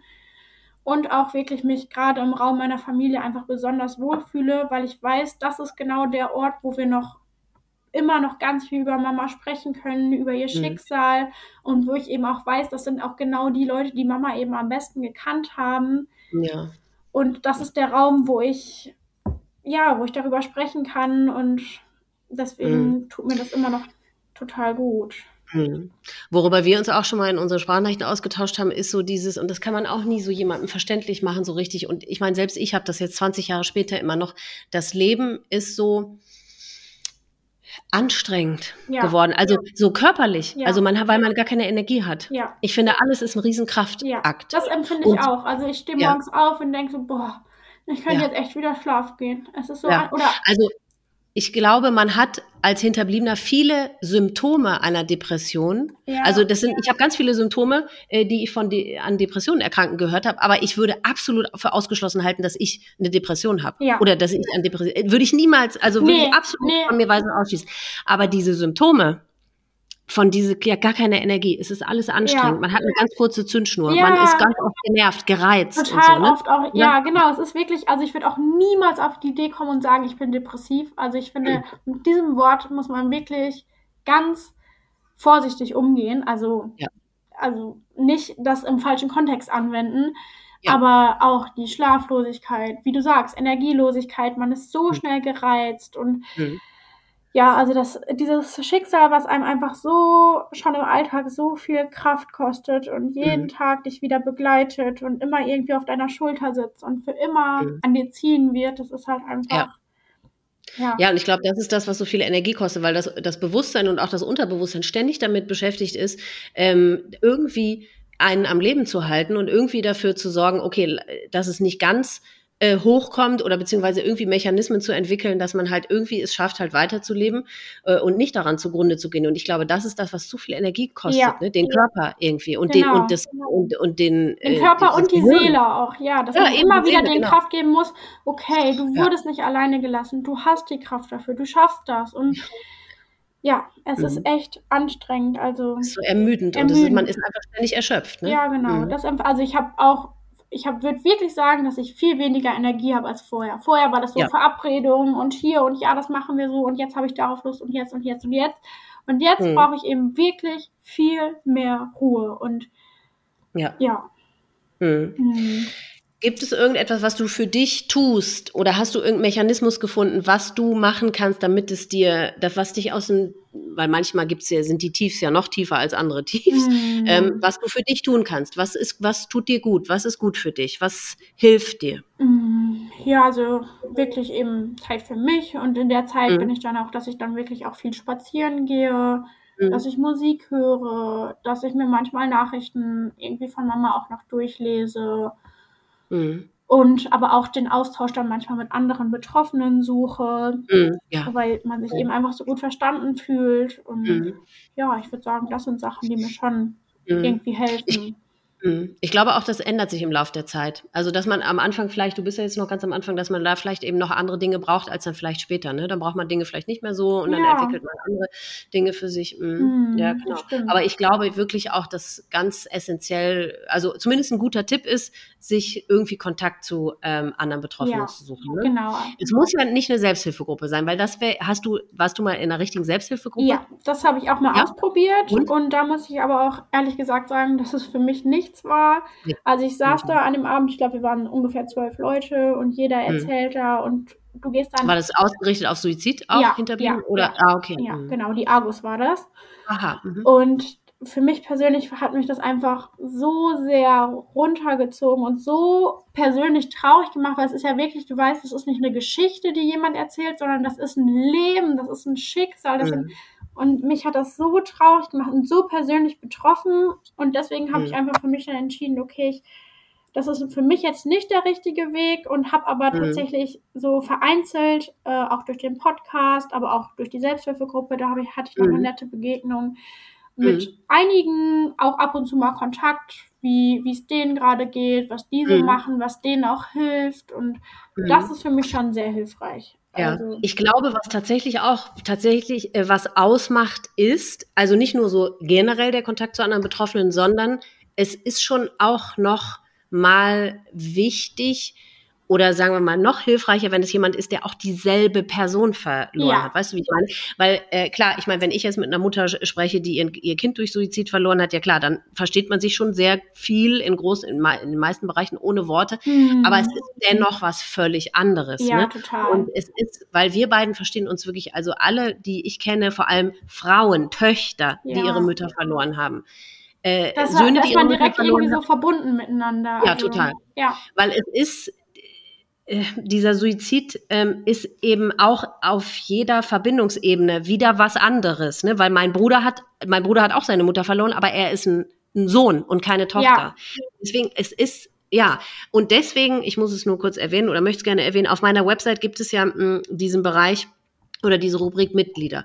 Da kann man sich anmelden, da kann man so ein kleines Profil erstellen und das, ich bitte immer alle in ihre Profilübersicht, also die, quasi als Profilnamen, den Namen, Komma, das Alter, Komma und dann wen man verloren hat. Das heißt, da kann ich auf den allerersten Blick erkennen, okay, da ist eine erstens eine Frau und zweitens vielleicht auch noch in meinem Alter und dann drittens hat die auch noch dieselbe Person wie ich verloren. Ja. Ne, dann kann man sich direkt, musst du nicht erst lange schreiben und erwähnen, hast du denn verloren und wie alt bist du denn? Und, mhm sondern du siehst es wirklich direkt auf den ersten Blick, weil das verbindet, also das finde ich dann doch noch am hilfreichsten, wenn man wirklich äh, dieselbe Person irgendwie ja, verloren hat. Das möchte ich auch auf jeden Fall nochmal unterstreichen, dass die Internetseite total toll ist. Also darüber habe ich auch ein paar Begegnungen schon und auch mittlerweile auch Bekanntschaften, wo wir uns öfter Schön, mal austauschen. Mh.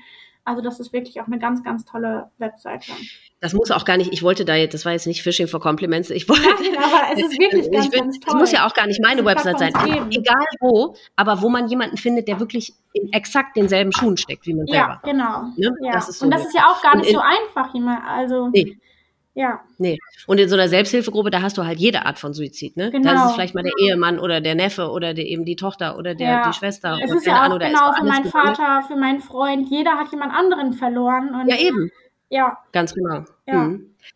Würdest du mit dem heutigen Wissensstand Dinge anders machen in Bezug auf deine Mutter oder in Bezug auf die, auf deine erkrankte Mutter, sagen wir mal so? Auf die Zeit vor dem Suizid? Ähm, ja, also ich glaube, ich würde Mama wirklich noch viel öfter, als wir das getan haben, umarmen und ihr sagen, wie ich sie lieb habe und auch noch viel mehr Zeit mit ihr verbringen. Und mhm. ich denke auch, also mhm. ich denke, was auch nicht förderlich war für ihre Krankheit, war, dass ich auch zu dem Zeitpunkt ausgezogen bin. Mhm. Ich würde aber auch sagen, dass bis heute ich die Krankheit Depression in keiner Weise begreife. Mhm. Und ich weiß, das spüre ich auch, dass wir wirklich ganz, ganz schlimm verloren haben gegen die Krankheit. Und ich weiß, mhm. es hätte anders laufen müssen. Es hätte so laufen müssen, dass Mama hier jetzt noch neben mir sitzt. Mhm. Aber ich weiß bis heute nicht, was und wie wir das hätten anders machen sollen. Und ja, ja werde einfach, ich werde niemals begreifen, ich werde es auch niemals so akzeptieren. Also ich kann, ich akzeptiere, dass sie in dieser Verfassung mit dieser Krankheit so, dass es nicht mehr lebenswert war, aber ich werde niemals ja. akzeptieren, dass es sie treffen musste und dass das ja. ihr Schicksal ist und ja. realisieren werde ich es auch nicht und ich glaube auch, dass da wirklich noch ganz viel passieren muss, was Prävention angeht, was Therapie angeht, was psychologische Betreuung angeht und ja. Ich habe heute noch mit einer Freundin darüber gesprochen, die ist Psychologin, weil äh, mich hat nicht losgelassen, dass in der letzten Folge, da ähm, hat die, äh, deren Geschichte ich vorgelesen habe, die hat aufgegriffen, dass ich immer sage, den Betroffenen, mit denen ich spreche, wo ja tatsächlich der Suizid erfolgreich war, und denen sage ich immer, ähm, du hättest es vielleicht aufschieben oder verschieben können, aber du hättest es nicht aufhalten können. Weil sonst wäre es ja auch nicht passiert, ja. wenn wir es hätten aufhalten können. So.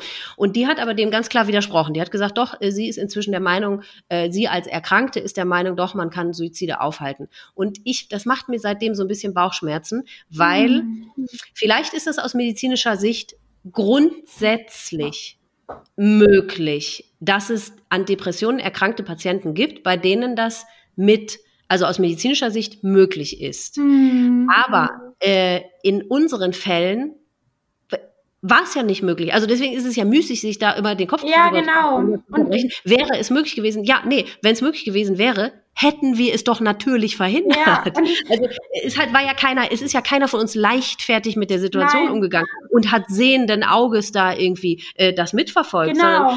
Man ist ja so, kann man das nicht ja. ja, man ist, finde ich, in der Situation, du bist so gefangen und bist so akut immer, also sowas bei mir, ich war so hm. im nächsten Moment, wie wird es im nächsten Moment besser, was kann ich tun?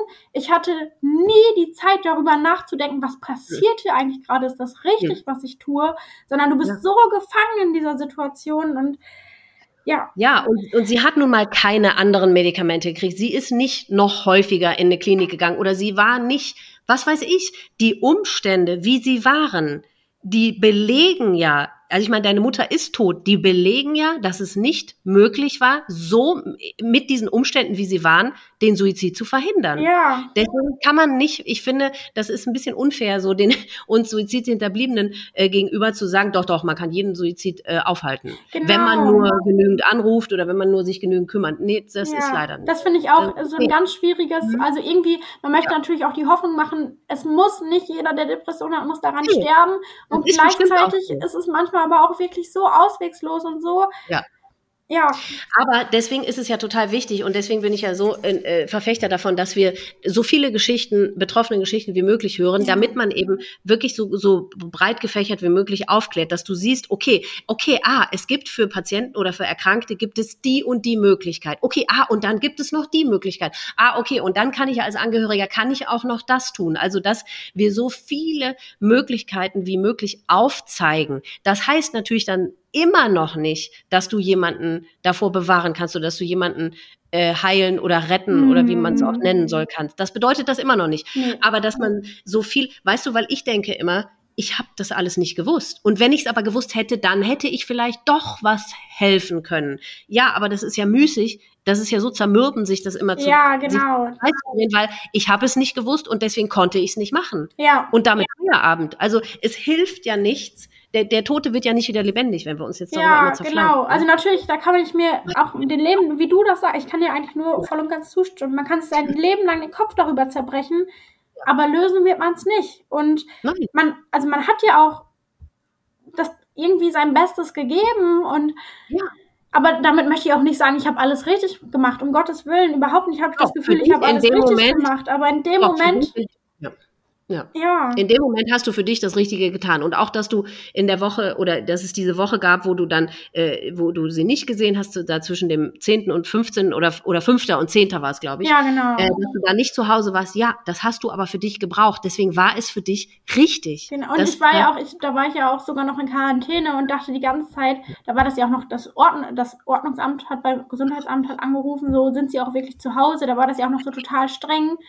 Und hätte ich das aber im Nachhinein gewusst, das wäre mir egal gewesen. Scheiß ich wäre zu Hause. Ich ja, hätte, eben. Ja. ja.